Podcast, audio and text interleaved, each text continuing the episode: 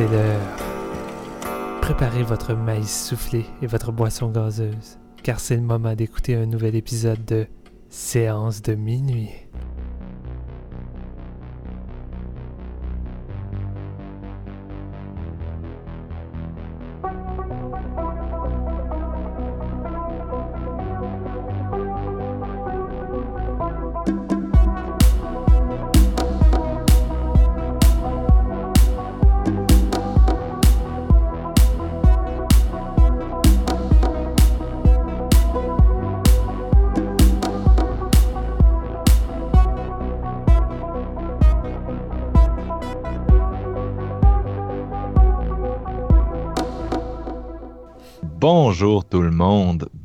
À ce neuvième épisode de Séance de minuit que l'on consacre à la quadrilogie Alien. Avec moi ce soir, un gars à qui j'ai fait découvrir Alien versus Predator Requiem pas plus tard qu'aujourd'hui. C'est Jean-François Ouellette. Salut, man. Salut, man, je t'en veux déjà. oh non! Présente tes excuses tout de suite, Marc-Antoine. Aussi avec nous, le gars qui a, qui a jamais aimé Alien vs Predator Requiem et qui me harcèle en, en ligne depuis que, que j'ai déclaré mon, mon, intérêt pour le film, c'est Steven. Salut Steven. Salut Marc-Antoine. Arrête, on était deux à le détester à l'époque en sortant de la salle. Ouais, T'as juste euh, été converti, je sais pas. C'est peut-être la vieillesse aussi. là. Peut-être, tu m'en parleras. Euh, donc ce soir, euh, on a décidé de se concentrer sur les, les quatre premiers Aliens qui sont respectivement réalisés par euh, quatre des plus grands réalisateurs de, de notre époque, c'est-à-dire euh, Ridley Scott, James Cameron, David Fincher et Jean-Pierre Jeunet. Et dans la plupart des cas, c'était soit leur premier, soit un de leurs premiers films à Hollywood. Donc, c'est quand même miraculeux de, de voir le produit fini qui est cette série. Et donc, euh, la semaine prochaine, on, on a, ben, en tout cas la semaine prochaine ou dans les prochains jours, on s'est dit qu'on allait jaser de, de la tentative de Ridley Scott de se réapproprier son, son univers Alien, euh, c'est-à-dire euh, de Prometheus et bien sûr d'Alien Covenant, qui n'est pas encore sorti au moment où on enregistre ça. Euh, il s'en vient dans quelques jours, là, donc euh, bien sûr, on fait, on fait toute cette, cette rétrospective-là, pardon, dans le but de, de jaser d'Alien Covenant. On a bien hâte. Puis, euh, juste une chose, si vous, vous venez du, du, dernier podcast sur la gauche et vous êtes des auditeurs euh, de ce show-là, euh, oui, j'ai déjà participé à un épisode où j'ai donné mon opinion sur tous les films dont, dont je parle ce soir. Donc, je vais essayer de ne pas trop me répéter, mais je suis vraiment désolé si vous avez encore mon opinion en tête, puis que je refais Ben, ça peut, ça peut changer depuis le temps. Ça fait quand même un bout que vous avez fait cet épisode-là, puis je me rappelle plus ou moins de tout ce que t'as dit. Ouais, c'est ça, ça fait cinq ans. Donc, euh, je- moi-même, je pense que mon avis va peut-être avoir un peu changé, mais ça se peut que ça se peut que je me répète aussi sur certains aspects, malheureusement. De toute façon, gars, en 5 ans, maintenant, t'aimes AVP2, là, cherche la logique. là. Puis à ce temps, il va bâcher euh, Alien. ouais, c'est Ben ça, oui. il va bâcher Alien, puis il va glorifier AVP2. Euh, Vous avez tout compris. Je m'apprête à tracher Alien de Ridley Scott et euh, trêve de balardage. On va tout de suite passer à ce film-là. Well, let's talk about killing it. We know it's using the air shafts. Will you listen to me, Parker? Shut up! It's using the air shafts. That's the only way. Eh bien, on commence notre rétro avec Alien de 1979 de Ridley Scott, mettant à vedette Sigourney Weaver, Tom Skerritt et John Hurt. Euh, film de 1979. Euh, Est-ce qu'on a réellement besoin de présenter? J'imagine que non, mais on va le faire pareil. Question que peut-être des gens nouveaux vont écouter l'épisode puis euh, sont juste novices de la série. Fait que autant y aller. Euh, dans le fond, Alien, ça raconte l'histoire d'un- groupe euh, de, travailleurs dans une espèce de navette de marchandises qui font des, transferts de cargaison et euh, sont en route vers la Terre pour ramener leur cargaison, mais ils vont se faire arrêter en plein milieu du voyage alors qu'ils sont en hyper sommeil par une espèce de, message d'alerte de secours venant d'une planète inconnue. Euh, le message euh, semble inconnu, ils savent pas trop de qui ça vient. Euh, alors l'équipe vont, vont devoir aller sur la planète pour aller vérifier qu'est-ce que c'est. Ça fait partie de leur contrat si jamais ils reçoivent justement une alerte qu'ils doivent faire quelque chose au risque de perdre leur emploi. En arrivant sur la planète, ils vont faire la découverte d'un mystérieux vaisseau et trouver des espèces d'œufs étranges à l'intérieur. Et il y a un des membres de l'équipage qui va, se faire pondre un œuf à l'intérieur et c'est ainsi qu'ils euh, vont se retrouver avec un intrus à l'intérieur du vaisseau, le huitième passager, euh, un alien qui va venir les décimer un après l'autre. Fait qu'on va tout de suite y aller avec notre, notre petite opinion globale, chacun notre tour. Eh bien, évidemment, je vais commencer vu que j'ai fait le synopsis. Euh, pour moi, euh, Alien, euh, je trouve que c'est un film qui n'a pas pris une, ride. C'est un film révolutionnaire à l'époque. c'est un film qui, qui en a inspiré tellement. Il y a eu tellement de copies, tellement de films qui ont tenté de vaguer sur lui, de, de, de, de refaire la même formule sans jamais l'égaler. C'est un putain de gros chef-d'œuvre. Ridley Scott a créé tout simplement une des des créatures les plus mythiques euh, dans l'histoire du cinéma. Je pense que l'Alien, c'est rentré dans la pop culture. Tout le monde connaît Alien, euh, que ce soit les jeux vidéo, les jouets, les BD. Il y a eu tellement de trucs par rapport à ça. Mais c'est aussi euh, probablement un des meilleurs films euh, d'horreur euh, qui mélange la science-fiction également. C'est surtout un huis clos. Et euh, là-dessus, Ridley Scott mise sur une atmosphère vraiment lourde et lente qui, moi, me fait triper. J'avais pas revu les films quand même depuis un long moment, les quatre. Et c'est la première fois que j'ai déballé mon Blu-ray, mon coffret. Et lorsque j'ai écouté le premier en Blu-ray, le transfert m'a mis sur le cul. J'ai, pour la première fois, on dirait que je découvrais la photographie de ce film-là, euh, l'image, les décors. On dirait que c'est vraiment. J'avais pas de lunettes auparavant, puis on m'a foutu des lunettes d'en face, puis là je voyais clairement le film. Euh, les décors sont incroyables, d'un réalisme hallucinant. La réalisation de Cameron avec des. Euh, de Cameron, euh, je me mélange, de, Scott avec des espèces de longs travelling euh, qui nous fait découvrir des longs couloirs du vaisseau. C'est vraiment lent, mais ça installe vraiment une ambiance unique avec son équipage vraiment super super charismatique. C'est des personnages que j'ai jamais oubliés. C'est des personnages que j'ai jamais l'impression qu'ils sont stéréotypés ou vraiment, vraiment clichés. Je trouve qu'ils sont tous naturels dans leur manière de discuter, la manière qu'ils sont écrits. C'est des personnages que j'ai facilement. Euh, j'ai pas de difficulté à croire que, que sont, qu'ils sont vrais, que c'est des personnages vraiment réalistes. Et euh, le film est vraiment une progression incroyable dans son, euh, dans son suspense. La première scène euh, du, du facehugger est, mythique. Même chose pour la première fois que le, le, va sortir du thorax du personnage de Ken. Je crois que c'est une des meilleures scènes d'horreur que j'ai pu voir dans ma vie. C'est une scène vraiment écœurante. puis le film fait juste en accumuler, que ce soit la première véritable apparition de, du, du xénomorphe entouré de chaînes dans un décor vraiment lugubre avec un chat. Euh, cette scène-là, encore une fois, reste imprimée dans l'esprit. Et c'est un film qui mise beaucoup sur, euh, euh, sur la construction de, du dévoilement de la créature, un peu à la jazz. Là. On va pas la dévoiler totalement, on va prendre son temps, on y va petit peu par petit peu pour terminer ça dans une espèce d'affrontement final entre Ripley et les lions dans une apothéose. C'est fantastique ce film-là. Honnêtement, pour moi, c'est vraiment un grand chef-d'œuvre. Euh, qui, qui, encore de nos jours, euh, reste encore aussi fort et autant euh, mémorable. J'ai vraiment rien à dire d'autre. C'est vraiment du grand cinéma. C'est-tu un chef-d'œuvre pour toi aussi, Jean-François? Ben oui, c'est sûr et certain. Euh, Alien, dans le fond, c'est un film qui a forgé ma jeunesse. Vraiment, je l'ai vu quand même assez jeune.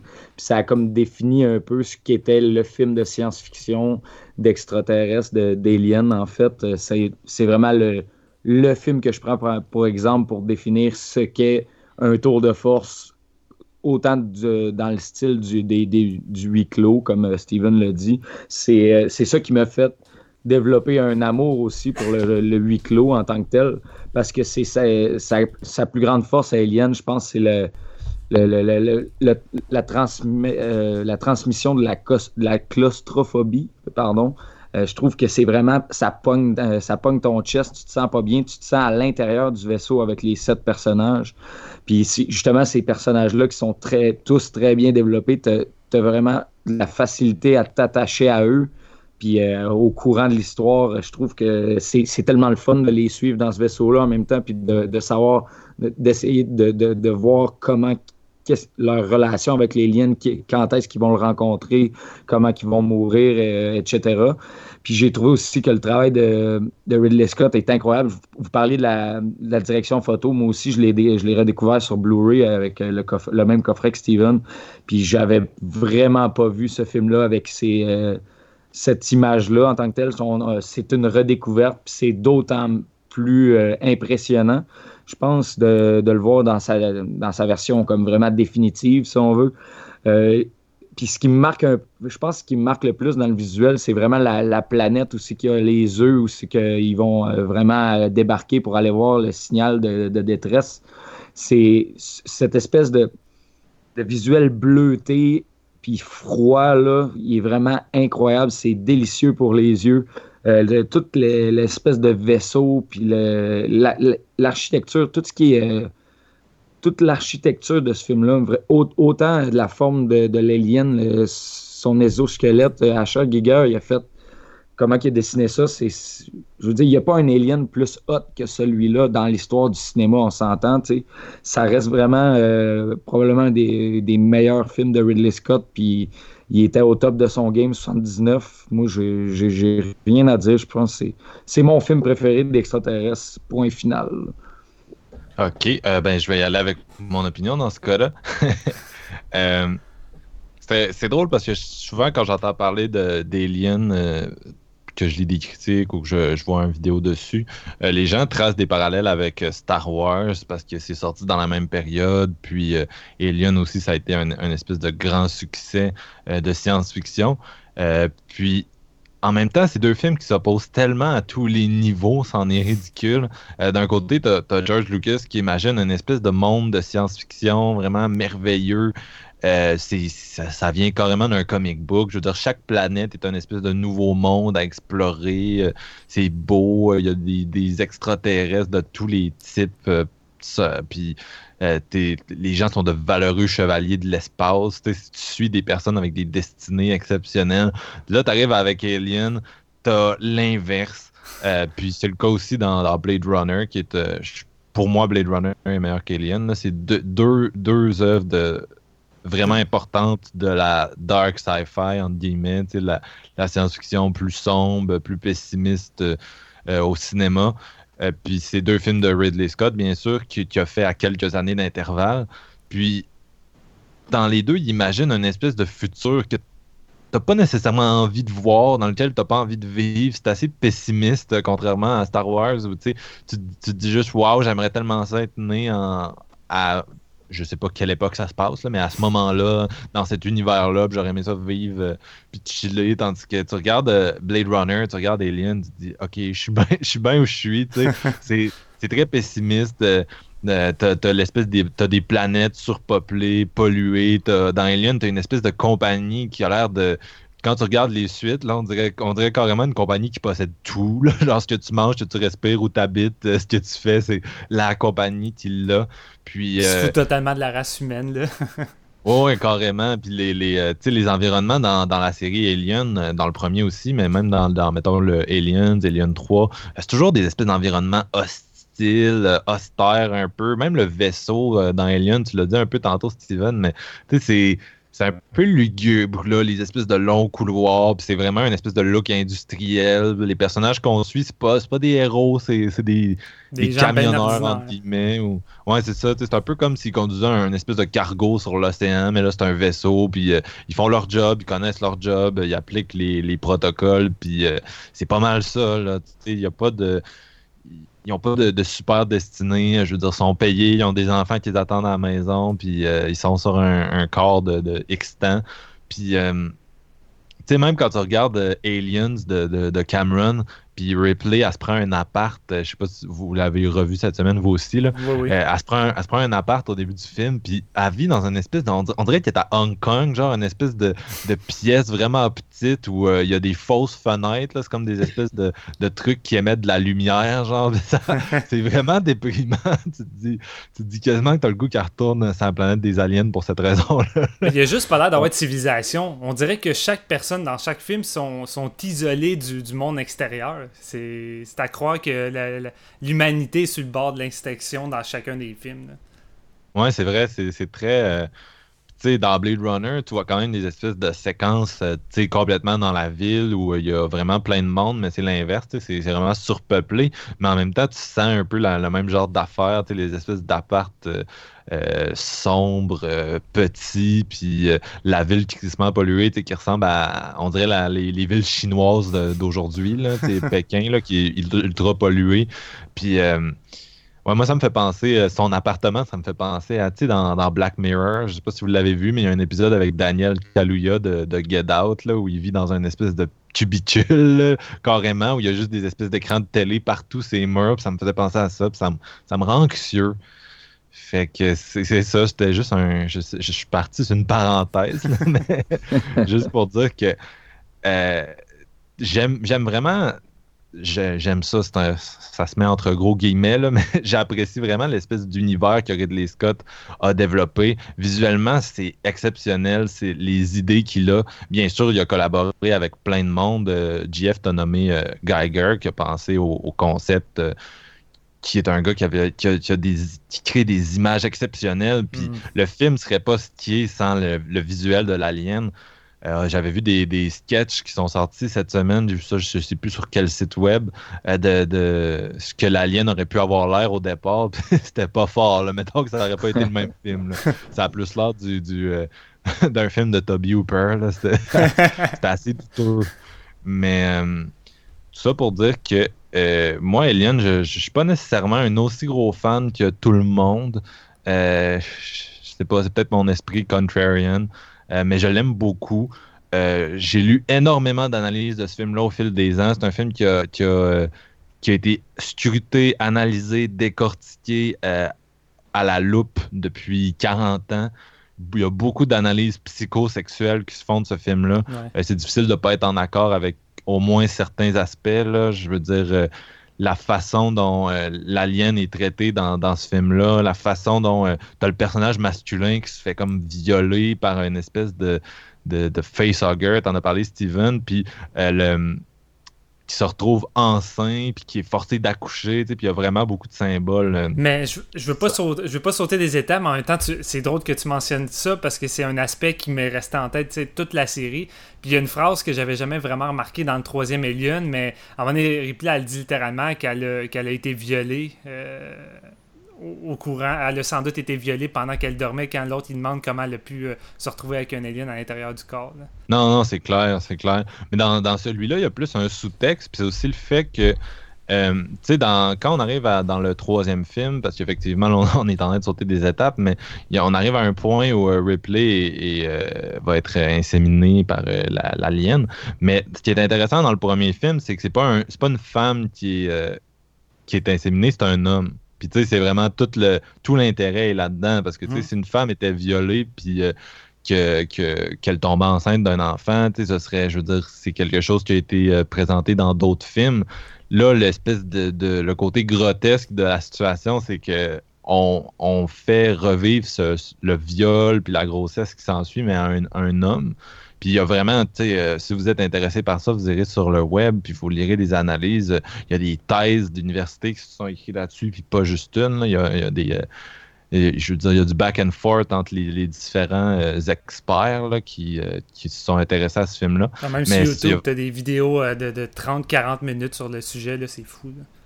Ouais, c'est ça, qui analyse vraiment tout, les, tout le, côté euh, sexualité. Mais ce qui est intéressant aussi, c'est bien sûr, ça on en parle beaucoup aussi, mais c'est tout le côté euh, prise en charge du personnage de, Ripley qui commence dans Alien, euh, puis qui va culminer avec les, suites. On en parlera plus tard. Mm-hmm. Mais tu sais, le fait que ce soit une femme qui, qui soit en contrôle, puis qui, qui vainque la créature, puis qui soit un peu la personne ressource. Euh, c'était intéressant, puis surtout pour l'époque, c'était relativement novateur. c'était cool. Puis euh, je sais pas, j'ai comme pas de, résumé de mon opinion. Euh, il y a beaucoup d'affaires que vous avez dit, là, fait que j'avais pas envie de, copier-coller dans, ce que je parlais. Là. Bien sûr, la réalisation de Ridley est exceptionnelle, puis mais on peut, on peut tomber dans la, dans la discussion à plusieurs si vous avez des points à m'amener, puis peut-être Je sais pas si vous avez, vous avez remarqué, mais autant que la soundtrack est le fun, les moments les plus nice, c'est l'absence de son. Puis ça, ça l'aide à la claustrophobie, dans le fond, du, du huis clos avec les liens. Les scènes les plus épeurantes, il n'y a pas un son. Puis c'est vraiment flagrant là, comment que ça, ça, a un effet sur le spectateur quand que ça, ça arrive. Mais en même, temps, la, en même temps, la soundtrack de Jerry Goldsmith est vraiment subtile. Elle n'est pas, pas vraiment in your face. Là. C'est vraiment des petites sonorités tout le long du film. Tu sais, dès le générique d'intro, la petite musique qui plane est déjà full inquiétante avec le fond de l'espace, puis cette espèce de, de ligne jaune lumineuse. Là. Puis déjà là, ça installe une espèce de d'atmosphère vraiment claustrophobique. Tu te sens déjà un peu pas à l'aise dans cet environnement-là de l'espace. Puis euh, déjà là, ça installe tout. Là. Je trippais dès le début. ça commence avec un plan qui ressemble vraiment à Star Wars, avec genre le, la caméra est, là, puis le vaisseau passe comme au-dessus. Il passe pas, euh, il va plus en, genre de, il va plus sur le côté au lieu d'aller vers l'avant, comme dans Star Wars où tu découvrais un peu la grosseur du vaisseau, mais c'est ça, ça, ça commence comme de la même façon, puis. Euh, mais t'as raison que l'espèce de, silence, je pense à, la scène des chaînes, là, ah, où il, utilise vraiment bien le, tout le, les effets sonores des chaînes, puis à part de ça, c'est vraiment juste un, silence. On entend l'eau tomber un peu, puis euh, c'est hot, là. Puis comme vous l'aviez dit, la direction photo, on la remarque vraiment plus sur le nouveau transfert. Moi aussi, c'était la première fois que je regardais celui-là en Blu-ray. J'avais déjà vu le 2 et le 3 en Blu-ray. Je les ai même vus plusieurs fois en Blu-ray, mais le premier, jamais. Puis la scène des chaînes, là, même dans ce transfert-là, il réussit à créer une espèce d'illusion à la Dario Argento un peu, où tu as un plan où tu vois carrément l'alien se balancer dans les chaînes, mais en même temps, c'est tellement furtif que t'es pas sûr de ce que tu as vu, même si tu le sais, tu le sais que c'est ça parce que tu as déjà vu le film, mais il réussit vraiment à créer une illusion. Je sais pas si vous êtes d'accord avec moi. Là. Ah, c'est très très fort comme scène. Là. c'est euh, justement, c'est, en frais de réalisation, c'est, euh, probablement euh, un des points culminants du film aussi. puis, justement, c'est ce côté visuel-là, on, va le dire, puis on va le redire, mais c'est vraiment le jour puis la nuit avec le Blu-ray. c'est une redécouverte que j'en, revenais vraiment pas. Puis on dirait que tout, le monde qui apprécie Alien puis qui l'ont vu, tu sais, mettons, genre, je pense à mes parents, mettons, que, autres, ils l'ont vu dans le temps, puis qu'ils m'ont dit quand j'étais jeune, tu sais, si tu veux vraiment avoir un, bon film de science-fiction, écoute ça, tu sais. C'était dans mes débuts que je commençais à apprécier le cinéma d'horreur puis à découvrir. Eux, ils, ont vu ça au cinéma, mettons, puis ils l'ont revu en VHS après, puis ils ont une image en tête de ce film-là. Là, tu, le ferais réécouter l'édition Blu-ray, puis probablement que c'est un tout autre film. Puis c'est vraiment ça qui pousse à, l'appréciation encore. J'adorais déjà ce film-là, puis on dirait que je, je pouvais pas augmenter ma note, mais on dirait que je voudrais le faire juste à cause de cette découverte-là. là Ouais, ben on dirait que vers la fin du film, il y a vraiment des subtilités dans la direction photo qui sont de plus en plus présentes. Moi, c'est vraiment là que j'ai capoté. Euh, tout le, le, le bout apporte son casque de, de, de, sa combinaison, puis on voit comme plein de reflets de lumière dedans. Ah mm. C'est vraiment bien fait. Puis euh, toute la, tout, tout, le segment où elle se promène dans les couloirs avec le lance-flamme, puis euh, t'as des espèces de grosses euh, lumières jaunes là, qui sont accrochées au plafond du vaisseau, puis qui font un peu une espèce d'effet sirène de, de la lumière à tourne, puis elle flash, puis elle, elle, se promène avec son lance-flamme, puis il y a des espèces d'effets épileptiques à un moment donné, puis aïe aïe, tout ça c'est vraiment délectable. Ça renforce un côté chaotique, la tension est vraiment au maximum à la fin, c'est vraiment réussi là-dessus. Mais les décors, là, honnêtement, je capotais. Les décors sont d'un réalisme vraiment hallucinant. J'ai jamais l'impression d'être sur un set. Sais, des fois, tu peux écouter des vieux films de science-fiction, puis ça fait très, euh, très carton, où euh, il y a des petits moments que tu as vraiment l'impression juste d'être dans un studio, mais à aucun moment, je doute qu'ils sont réellement dans un vaisseau spatial. Puis pareillement, lorsqu'ils vont visiter l'espèce de, de gros euh, vaisseau extraterrestre, à un moment donné, tu as un gros plan large, puis tu vois l'espèce de grosse créature conductrice du, du, vaisseau de loin, puis l'effet de grosseur, t'as vraiment la sensation que c'est gigantesque puis que les humains à côté sont vraiment minimes puis encore là, je suis vraiment impressionné. J'ai jamais écouté réellement de, making of euh, de comment ils ont fait ces scènes-là à l'époque. C'est ces enfants dans, c'est ces enfants dans les combinaisons. really? Pour vrai? Oh, ouais, tu regarderas. En fait, c'est assez. Euh, moi, je te dirais, c'est peut-être le plan dans le film qui est un peu. Euh, qui vieillit un peu moins bien, là, mais ouais, c'est les enfants qui marchent dans les combinaisons, là, si je me trompe pas. au contraire. J'ai jamais remarqué ça, honnêtement.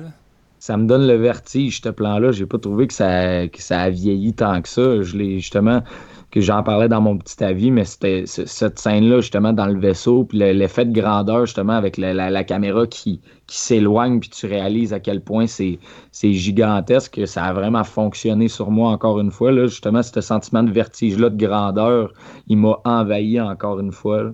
Non, c'est ça. Puis encore là, tu sais, tous ces décors-là, il y a les espèces d'analyses. Euh, que je parlais tantôt qui s'attendent un peu à ça avec les ils se promènent dans des espèces de couloirs qui ont vraiment une espèce de, de, de forme euh, vaginale puis euh, ils se retrouvent dans l'espèce de, de, avec le géant symbole phallique qui est vraiment fait pour être euh, gros en salle c'est un des plans je pense les plus larges du film mais non je sais pas où je m'en allais avec ça mais oui je trouve que c'est réaliste mais l'esthétique que, Ridley Scott apporte justement dans le vaisseau, puis qui, va être reprise par euh, bon nombre de, cinéastes par la suite, c'est justement que quand tu es dans le vaisseau, oui, il y, a des, y, a des, y a des salles où euh, ça a l'air un peu futuriste, mais overall, c'est assez old school. C'est vraiment un look industriel. Il y a des tuyaux qui passent, puis ça pourrait être la cale d'un bateau par bouche.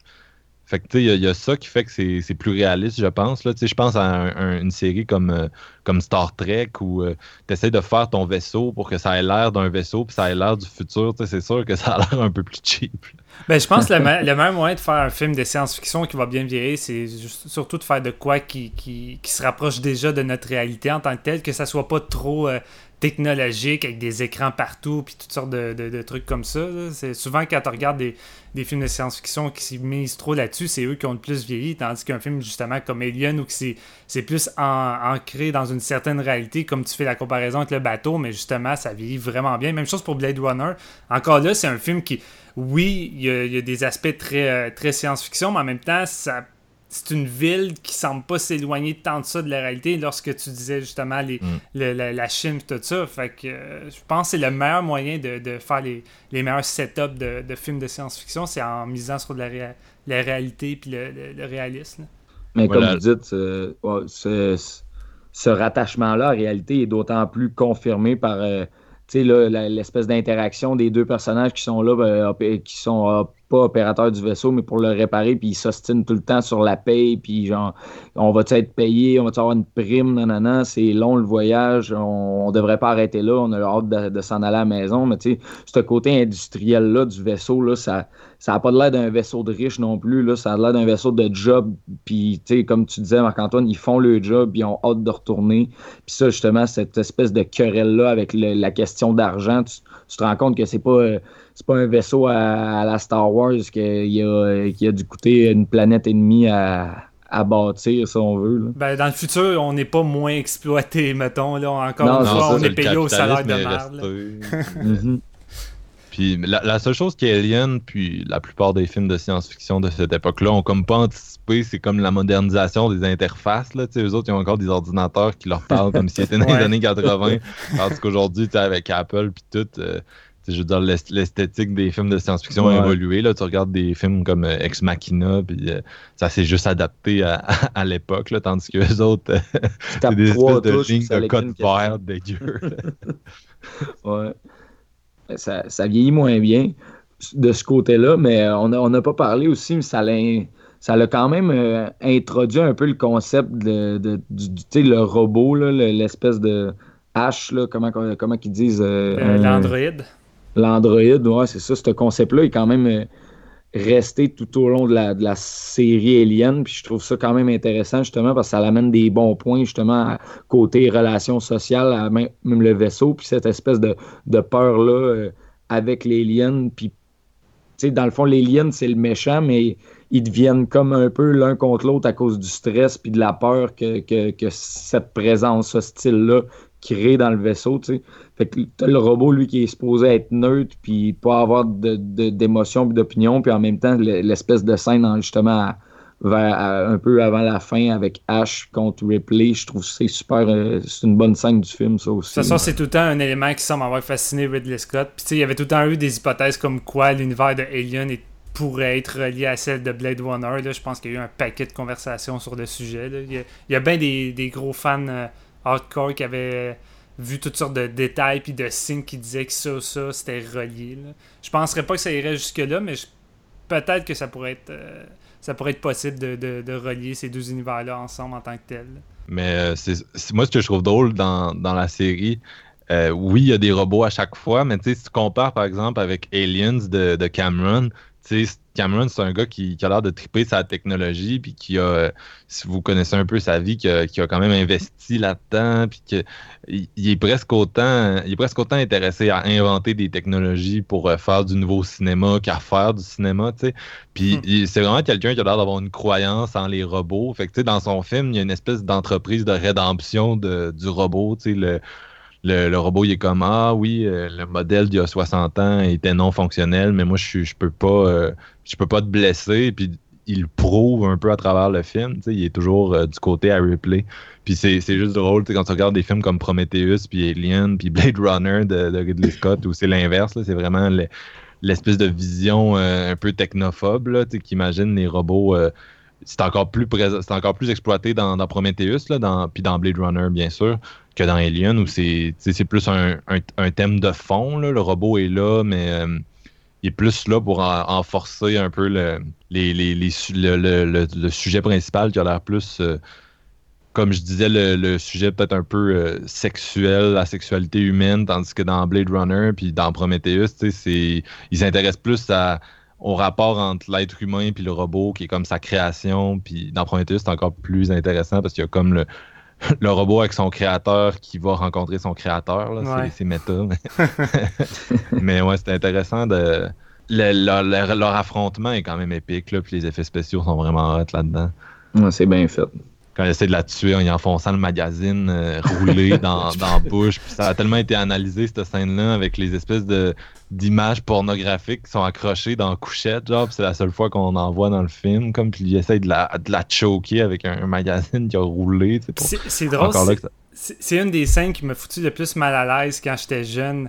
Euh, j'ai vu, j'ai vu, tu sais, vous, le savez, on a déjà parlé dans d'autres épisodes. J'ai vu Evil Dead 1 euh, très jeune et d'autres films quand même assez violents.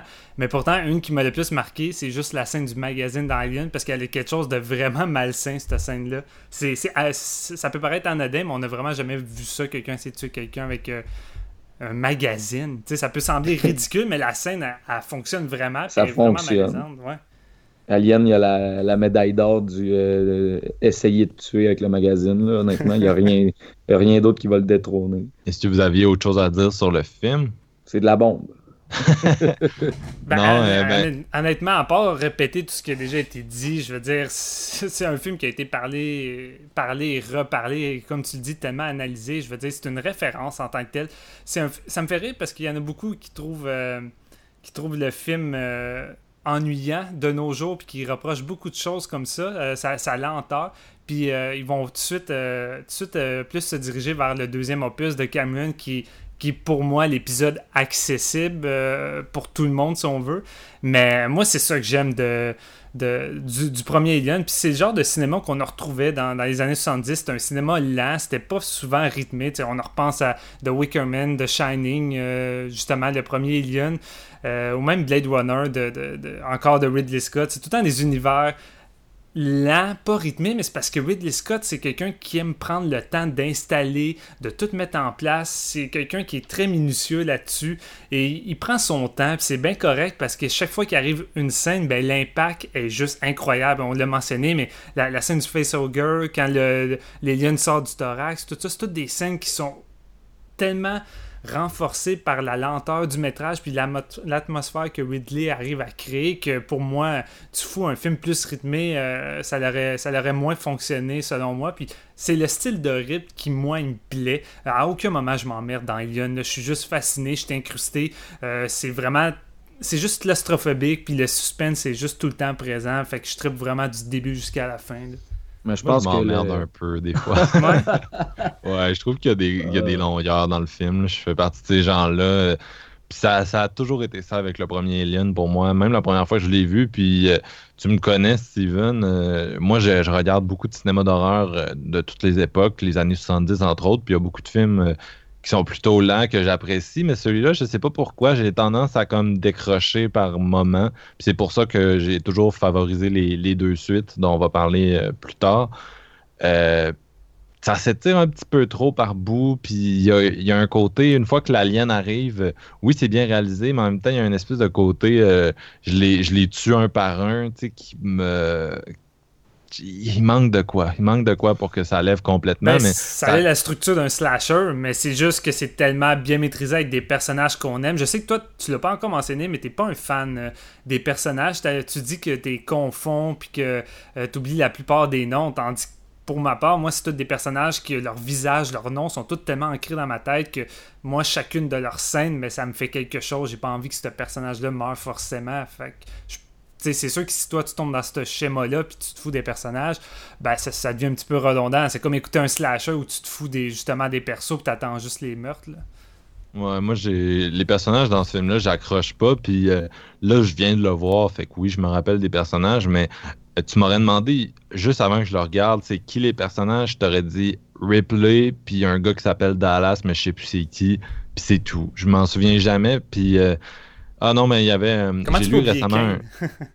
C'est qui Kane? Je m'en souviens déjà plus. c'est lui qui a l'alien dans. Ouais, c'est le facehugger, c'est le premier, c'est Kane? C'est John Hurt? C'est John Hurt.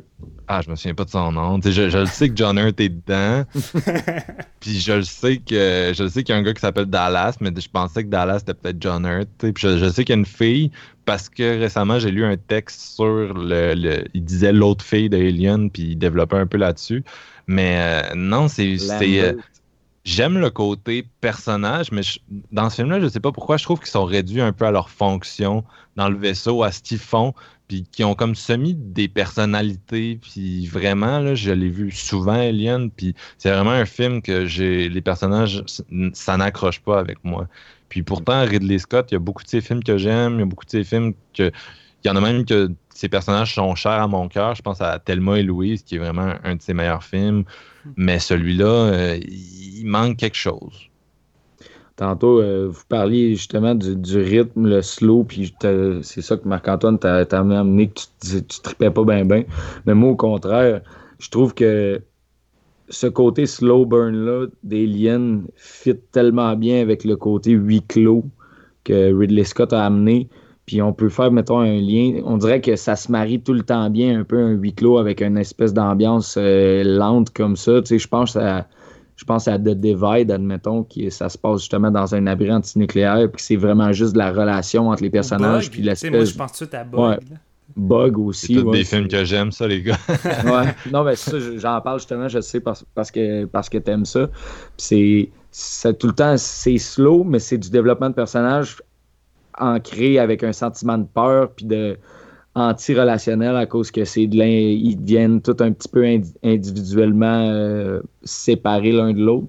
Puis je trouve que Alien, ben ça, ça reste une de ses forces premières, c'est ce côté slow burn là. Puis au contraire, moi je m'emmerde pas, j'adore ça. Justement, euh, Brett puis Parker, là, les autres, euh, les, deux personnages, leur relation est tellement le fun justement à, suivre. Là. Mais on en parler euh, tellement longtemps. Mais honnêtement, j'essaie de penser à des scènes qu'il faut qu'on essaierait d'enlever pour essayer de rendre ça moins long. Puis honnêtement, je suis pas capable. Il n'y a pas une scène pour moi qui est inutile dans ce film-là. Mais c'est pas long, Alien, pourtant. Mais c'est pas long, mais c'est ça. Il n'y a rien d'inutile. C'est long. Les 45 premières minutes, c'est long. Puis la, deuxième partie, quand l'alien il pique tout le monde, c'est long. Moi, je, je le sais pas. C'est pas. Alien, euh, il y a une raison pour laquelle j'avais pas encore vu le Blu-ray du premier, c'est que c'est pas un film que j'ai le réflexe de retourner voir. Là, j'avais du plaisir à le revoir euh, parce que ma copine a trip sur la sci-fi, puis le nouveau il sort, puis j'étais vraiment dedans pour aller l'écouter, mais je me dis qu'est-ce que j'écoute ce soir, puis je vais avoir le réflexe de reprendre des vieux films d'horreur pour euh, euh, les faire découvrir à des gens. Alien n'est jamais dans la liste, malheureusement. Aliens va l'être, mais ça va parler. la fameuse scène du chat, man, c'est malade. Là. Honnêtement, c'est la meilleure scène de toute la série. je pense que oui. Non, la meilleure scène est dans Aliens, puis je vais en parler tantôt. Mais, mais ça reste, tu sais, Aliens, c'est le film des premières fois. C'est une esthétique fabuleuse, une belle réalisation, puis euh, introduire un extraterrestre euh, culte, un, de mes monstres préférés du cinéma, puis sa mythologie. Euh, puis juste pour le fait que le- les, les suites n'existeraient pas sans ce film-là, qui a aussi introduit le personnage de Ripley, qui est peut-être un des meilleurs personnages de- du cinéma d'horreur, euh, contre un des meilleurs monstres, ça reste que ce film-là est, est essentiel. Puis euh, je suis vraiment positif là, dans, dans mon appréciation, mais c'est pas un chef-d'œuvre pour moi. C'était le début d'une des meilleures séries euh, horrifiques euh, de la science-fiction en même temps. Je veux dire, Ridley Scott, c'est un visionnaire, puis il a créé un monde, puis on en parlait justement au début, mais l'espèce de lien avec Blade Runner, on dirait que son monde, il y a un monde en, en fait en tête, puis il a fait plusieurs histoires avec le même genre de thématique, si on veut, dans cette espèce d'univers-là. là. Ridley Scott Ouais, ben- a juste fait deux des meilleurs films de science-fiction ever. là. Ouais, juste ça. Juste ça. J'ai trois, en fait, si tu comptes The Martian comme de la science-fiction, mais ça, c'est un autre. Je l'ai pas encore vu, fait que je, peux, je pourrais pas. Ah, j'ai pas, j'ai pas tant trippé, tu vois. Moi, j'ai trouvé ça long de Martian. c'est drôle. c'est Tu me niaises-tu? ouais, je te jure, man. Je te jure, je pourrais pas t'expliquer pourquoi, mais j'ai pas tant trippé. Mais écoute, tu, tu comprends, Star, mon opinion sur Alien. Ouais, ben c'est ça. Mais- Avec Prometheus, il était, censé, euh, il était censé faire des liens. euh, de ce que j'ai compris au début, Prometheus, c'était pas censé être une série sur euh, les aliens, justement. On était juste censé voir euh, leur genèse euh, à la fin du premier film. Mais tu sais, c'était vraiment, euh, c'était vraiment Ah, les aliens existent, puis euh, ils ont été créés par ça. Puis après, on, on continue avec Prometheus 2, mais on s'attarde pas aux aliens. Ouais. Puis euh, à cause de ce qui s'est passé, une réception un peu tiède, puis euh, le fait que les gens sont plus intéressés par les, les xénomorphes, ben la, la série est allée dans une autre direction. Mais je pense qu'au départ, c'était plus censé justement relier les différents univers de, de Ridley Scott, là, avec une espèce de série sur euh, Dieu puis tout. Mais savez-vous si euh, Prometheus 2, c'est encore un projet sur Non, la table ou il a fini, juste ça. annulé Il a terminé ça? C'est Alien Covenant. En Ouais. fait, le, le- le Ouais. début d'Alien Covenant, ça va être le- la suite de Prometheus. Ah, d'accord. Ben, de Fassbender qu'est-ce qu'on aurait est encore euh, là. Sinon. Le personnage de robot de Fassbender est encore là dans la suite. Là, fait que- Ok. Bon, moi, j'ai pas, je suis aveugle, j'ai pas vu aucun euh, trailer, donc euh, j'ai très très hâte de voir ça. Tant mieux. Mais votre Ouais. note pour Alien, ce serait quoi? C'est un 5. C'est un 5, toi, Ben Steven? Surprends-moi. Ben, pareillement, un 5 sur 5. Là. Moi, c'est un, un 4. Euh, chaque fois que je le revois, je me dis, ah, peut-être que ça va être 4.5 cette fois-ci, mais non, malheureusement. Euh, C'est une excellente euh, série B, mais il reste un petit. euh, il y a un petit quelque chose dans ce film-là qui m'empêche de, de, de triper autant que je voudrais. C'est pas Ça assez. aurait pris deux chats. Ouais. Ouais, c'est- Avant de, de passer à Aliens, euh, je voulais vous demander, Aliens, c'est un film qui euh, a beaucoup de suites, a deux versus, a une nouvelle série, euh, comme on a dit, Prometheus, puis sa suite. Euh, mais il y, a- il y a eu beaucoup de temps qui s'est passé entre Alien et Aliens de Cameron, qui est sorti sept ans après. Puis dans cet intervalle-là, il y a eu beaucoup d'émules qui sont sortis, certains qui sont assez cheap. là. les Italiens en ont fait. Roger Corman. En a C'est fait, assez ouais. intense. Là. Puis euh, je me demandais, est-ce que vous avez vu certains de ces rip-offs là Puis est-ce qu'il y en a, est-ce qu'il y en a un, mettons, que vous avez aimé? Eh boy. Une... f- c'est c'est un grand mot. J'ai j'ai souvent du fun. Moi, je te dirais que les productions de Corman, tu sais, c'est juste ça qu'il fait, Corman. Lui, il fait des rip-offs de tout ce qui est populaire avec un budget ridicule. Puis, tu sais, il va, il va, lui, euh, contrairement à Ridley Scott, mais ses vaisseaux vont être faits avec des boîtes de, de, de McDonald's hamburger, puis il va les, les peinturer, puis essayer de faire de quoi avec ça. Mais le résultat, moi, il, me- il me fascine. C'est débile. Tu regardes le. Tu sais, oui, c'est moins réussi qu'un que Star Wars, mais le gars, là, son budget, là, c'est même pas euh, c'est même pas comparable. Puis il réussit pareil à créer de quoi de compétent, puis de pareil potable. Je veux dire, le produit est potable, puis c'est le fun, puis je prends ça pour ce que c'est. C'est de la grosse série B cheesy euh, qui, qui, qui arrête pas de copier un peu partout. Mais je, je sais pas, moi j'ai bien du fun. J'ai écouté Dead Space, puis euh, euh, je pense que l'autre c'est The Evil Within, si je me trompe pas. Puis c'est des gros rip-offs de Alien là, solides. là. À, la limite, à la fin de Evil Within, t'as même euh, une scène avec euh, l'Alien qui sort du thorax à la fin du personnage principal. C'est même pas subtil, mais je veux dire, j'ai du fun, mais en même temps, je veux dire. euh, ça reste des films de bas de gamme. Je veux dire, il n'y a rien qui est à côté, euh, qui accote Alien. Puis si j'ai vraiment envie de, de, de revoir euh, le, le- le chef-d'œuvre, je retourne aux, aux films originaux. là. Moi, les, les rip-offs en tant que tels, c'est pas, c'est pas vraiment écœurant non plus. là. Je me souviens que j'avais bien aimé Galaxy of Terror. C'est lui que j'allais parler. ouais, qui a été produit par Corman. Avec, il y en a une couple d'autres dans le même style, Forbidden, Forbidden Planet, ouais, puis il y en a d'autres que j'ai pas vu, là, Instaminoid entre autres. puis euh, je pense qu'il y avait, du Forbidden World? En tout cas, Forbidden World, il est vraiment hot, lui. C'est cheesy à mort, mais les bébites sont nice. Même uh, Humanoids from the Deep, on dirait comme une rencontre entre les rip-offs de, de Jaws qu'il avait produit puis les rip-offs d'Alien. mais euh, mais c'est lui qui marche le plus. Là. Ouais. Ouais. Moi, je dirais que Galaxy of Terror, c'était quand même le fun. Sinon, il y avait dans les Italiens, il y avait Contamination. Contamination 7, là, ouais. J'ai pas encore vu celui-là. c'est mauvais, ça. Ouais, mais c'est pas Umberto Lenzi, celui-là? Non, c'est Luigi Coddi. OK. Sorti euh, par le label Arrow, euh, qui l'a sorti l'an passé. Oh. Puis euh, c'est un des premiers qui est sorti, puis c'est sûr que c'est très euh, c'est très cinéma d'exploitation italien, là, une espèce de rip-off cheap d'un autre film, mais c'est le genre, euh, si vous aimez le, splatter, puis il y a quand même du fun à avoir avec celui-là, là, plus qu'avec euh, le, le, fameux Alien 2. Euh, qui est. parce que oui, il y a un Alien 2, là, qui est... parce que la suite officielle, c'est Alien, c'est pour ceux qui ne savent pas, mais Alien 2, c'est un rip-off euh, italien là, qui est assez merdique. Ils sont forts sur les fausses suites, hein, les, les, Italiens, le Zombie 2, Zombie 3, Zombie 4. Ouais, ouais, ouais ben, c'est ça. À cette époque-là, c'était assez commun. Euh, Aujourd'hui, c'est un lointain passé, mais.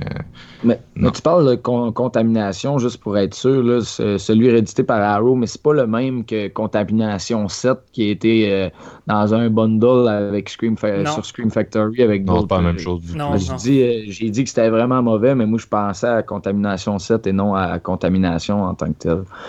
Mais j'ai pas vu celui-là. Ah ben tu vous devriez essayer Contamination, c'est pas mal le moins pire avec Galaxy of Terror, justement. Puis si on compte Humanoids from the Deep, euh, ça aussi, là, mais euh, non, effectivement, comme tu as dit, Steven, on n'est pas, pas du tout au même niveau. Là. Je, ne posais pas la question pour vous dire est-ce qu'il y en a un qui est du même calibre, parce que oubliez ça, c'est euh, Alien, puis ses suites jouent quand même dans une classe à part, dans le style horreur de science-fiction. Puis même aujourd'hui, il y en a encore eu, il y en a encore eu des rip-offs dans les années 90 qui étaient moins cheap que, ceux des années 80, qui étaient produits par des studios américains. Euh, puis même tout... Spaces. Ouais, c'est ça, entre autres. Tout récemment, il y a eu Life qui est sorti, qui a coûté 60 millions à Sony, puis qui était un, flop euh, parce qu'il a ramassé la moitié de cette somme-là. Mais euh, Life, c'est très similaire à Alien, à Prometheus. Donc, c'est vraiment, je pense, c'est vraiment un film Alien, tout comme Jaws, là, qui a vraiment créé une espèce de sous-genre euh, à, lui tout seul, puis qui a généré beaucoup d'argent pour Hollywood. Bref, ce qui nous amène à Aliens, puis cette fois-ci, on va faire commencer Jean-François avec le synopsis, puis son avis euh, du film.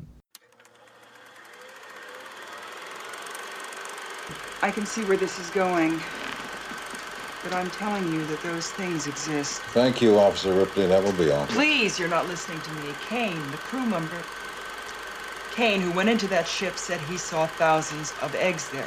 Thousands. Thank you. That will be all. God damn it! That's not all! Because if one of those things gets down here, then that will be all. Then all this, this bullshit that you think is so important, you can just kiss all that goodbye. Alright, donc euh, Aliens, euh, film de James Cameron de 1986 où on retrouve euh, Sigourney Weaver et entre autres Bill Paxton, rest in peace Bill Paxton. donc juste plugué parce que j'adore cet acteur-là. On, retrouve Ripley après 50 ans d'hypersommeil perdu. Elle, a été retrouvée très loin de sa destination première. Donc c'était la, la, compagnie qui qui l'employait, qui, qui l'a retrouvé. Ils ont posé des questions à propos du Nostromo, la destruction de son vaisseau et tout ça, que ça a coûté vraiment cher. Là, elle, raconte comme histoire qu'ils ont arrêté sur euh, une planète appelée, euh, ben, c'est euh, LV426 dans le fond, et qu'ils ont trouvé un, le xénomorphe, là, une, espèce d'être hostile et que, ça a décimé tout son équipage. Puis là, il, il, accroît pas vraiment, tu sais. Puis là, elle apprend que euh, cette planète-là, en tant que telle, où elle a trouvé l'extraterrestre, a été colonisée. Puis il y a des, euh, des grosses euh, installations pour créer une atmosphère à cette planète-là habitable qui soit qui soit plus, plus habitable, en fait, vu que la, la, planète était très, très hostile aussi. Puis là, elle, n'en revient pas. Elle, a dit, tu sais, c'est sûr que les gens sont en danger. Là, il décide d'envoyer de, une patrouille de Marines puis de, de l'amener avec elle, Ripley, vu qu'elle a été en contact avec l'extraterrestre. Donc, euh, pour avoir des conseils et tout. Donc, elle va suivre l'expédition et ils vont atterrir là-bas pour se rendre compte que tout le monde est mort à part une petite fille qui a réussi à survivre et donc ils vont euh, se rendre compte que les buildings sont pleins d'aliens et ça va tourner au vinaigre et ça, va être plein de gunfights excellents. Euh, je vais y aller avec mon avis parce que j'en dirai pas plus sur le synopsis. Euh, mais Aliens, dans le fond, c'est on a parlé d'Alien comme quoi que c'était un slow burn horrifique de science-fiction. Ben, Alien, c'est tout sauf un slow burn horrifique. Moi, je trouve que c'est une méga explosion d'action avec les aliens puis des, des Marines à gros guns, des, euh, des armes euh, toutes plus grosses les unes que les autres, avec euh, vraiment un équipement de fou. Ils arrivent là-bas avec du stock, des, un espèce de genre de tank, pas tank, super high-tech. J'adore vraiment les les dessins puis comment que les, les buildings et les, accessoires ont été dessinés dans ce film-là. C'est vraiment super visionnaire puis vraiment on dirait qu'on passe vraiment plus loin dans, l'espace-temps. il s'est passé 60 ans entre le 1 et le 2, mais on passe vraiment d'une autre classe de, gens. On parlait de l'industrialisme puis euh, l'espèce de classe ouvrière du premier film. Là, c'est vraiment c'est l'armée qui débarque pour aller se battre contre des aliens. C'est un peu la force du film en même temps. C'est tous des personnages autant attachants que dans le premier. Sont vraiment nice. Leur relation, c'est vraiment des, beaux cabochons de, l'armée qui disent de la merde tout le long. Puis, mais ils sont sérieux quand même dans leur travail parce que la seule affaire qu'ils sont capables de faire, c'est ça. C'est de, tenir un gun puis d'essayer de se défendre avec. Euh, James Cameron a fait de quoi de, grandiose aussi avec les décors, sans, euh, des décors aussi un peu plus grands, un peu plus euh, un peu plus raffiné, je trouve aussi. Les, l'espèce de base sur laquelle il débarque, les, couloirs, les pièces, l'espèce de, laboratoire scientifique où ils font des tests sur les aliens. C'est vraiment du, bonbon pour les yeux. C'est, je trouve qu'Aliens, dans le fond, c'est une, bonne ride, pas épeurante, contrairement à Alien où ce que tu tronches les ongles. Ça, c'est vraiment plus. Euh, de quoi de, de, gentil, si on veut. C'est une version comme plus euh, ben, grand public. Je pense qu'on l'avait euh, un de vous deux l'avait dit euh, sur notre avis des Plus accessible. Ouais, exactement. Merci, Steven. c'est vraiment. puis en même temps, il y a le rappel de l'Android qu'on a parlé aussi, que je trouve vraiment hot. Le personnage de Bishop qui est vraiment. Il est vraiment attachant, il est bien développé, puis justement, il, il réussit à se mettre comme amie avec Ripley parce qu'elle, au départ, aussitôt qu'elle apprend que c'est un Android, elle est vraiment pas down avec le projet vu qu'elle s'est quand même passé proche de se faire tuer dans le premier avec une mauvaise expérience avec un autre robot. Puis que c'est vraiment. Le personnage de Newt aussi, la petite fille, qui est vraiment super attachante. Elle, agit un peu comme le comic relief aussi, si on veut. toutes les scènes qui sont dans lesquelles elle est, c'est vraiment, vraiment malade. À un moment donné, il y a une moi, c'est un petit clin d'œil, mais je l'ai pris en note parce que j'adore ce moment-là. Toutes les répliques qu'elle dit, mais le petit thumbs up qu'elle envoie, tu sais, t'es-tu correct, ça brasse dans le vaisseau, un petit thumbs up, pas de sourire, that's c'est juste vraiment, c'est mignon dans le fond parce que c'est. Elle réussit à survivre contrairement à comme euh, il y a comme quoi 100 200 habitants qui se font décimer par les aliens puis c'est elle la petite qui se cache puis qui réussit à survivre que non, j'adore ce film-là. La soundtrack aussi est vraiment, vraiment incroyable. Tu te sens, tu te dans l'espace, on dirait. Tu te sens dans la marde aussi parce que les, quand les aliens arrivent, là, ils arrivent, puis ils sont là, puis ils sont nombreux, puis tu, te dis, c'est clair qu'ils s'en sortent pas vivants. C'est toutes ces interactions-là, euh, la scène dans le laboratoire, justement, où il y a les deux facehuggers qui se promènent, c'est complètement malade je vais vous laisser y aller parce que moi j'adore j'adore ce film-là, puis euh, j'ai hâte d'entendre euh, votre avis aussi. Bon, ben moi j'y vais. Euh, pour moi, la franchise Aliens, c'est Aliens. ce film-là, c'est le chef-d'œuvre de la série qui, fait ce qu'elle est aujourd'hui, qui fait qu'elle est aussi mythique. C'est vraiment le film que je trouve définitif, puis que je trouve inoubliable. puis pour moi, c'est un peu l'Empire Strikes Back de la série, dans le sens que non seulement c'est une suite qui est supérieure à l'original, mais je trouve qu'elle augmente elle, elle ouvre les thèmes, elle agrandit la mythologie. Euh, ça, ça, nous vient d'un des kings d'Hollywood, James Cameron. Puis James a réalisé deux des rares suites qui, peuvent être considérées comme supérieures à l'original. Bien sûr, euh, dans, dans le cas d'Alien, c'est débattable. Euh, dans le cas de Terminator aussi, Terminator 2. Mais c'est plus rare. Souvent... souvent... la plupart du monde vont dire Terminator 2. Ouais, c'est ça. Mais dans les deux cas, on parle quand même de films qui ont, qui ont renouvelé les thèmes, qui ont agrandi la mythologie, qui ont varié les genres aussi. dans le cas de Terminator et Alien, c'est plus des, des, petits films qui ont peut-être un peu plus le, look de série B, qui sont plus horrifiques. On ajoute une espèce de dimension d'action dans, dans, les deux cas, dans les suites, puis on, on grossit ça. Euh, puis Cameron Alien, c'est un peu son premier gros blockbuster euh, dans, la, dans, la, tradition du terme. Puis vraiment, dans, à l'époque où le mot blockbuster, c'était pas une espèce d'insulte euh, déguisée, où ah, ça voulait vraiment désigner un film euh, épique qui allait te faire rêver, puis qui allait te transporter ailleurs. C'est du, du, cinéma de spectacle, mais avec des idées visuelles puis des idées scénaristiques vraiment riches.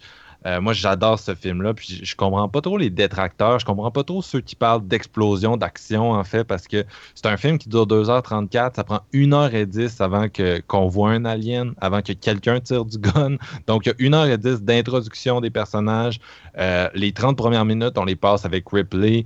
Euh, qui, jongle avec l'idée de retourner dans, dans, le cauchemar, de retourner sur la planète, la planète dont je me souviens pas le nom présentement, mais LV426. Ouais, c'est ça. Qui, qui, deal avec Burke, le, le, super méchant de la série.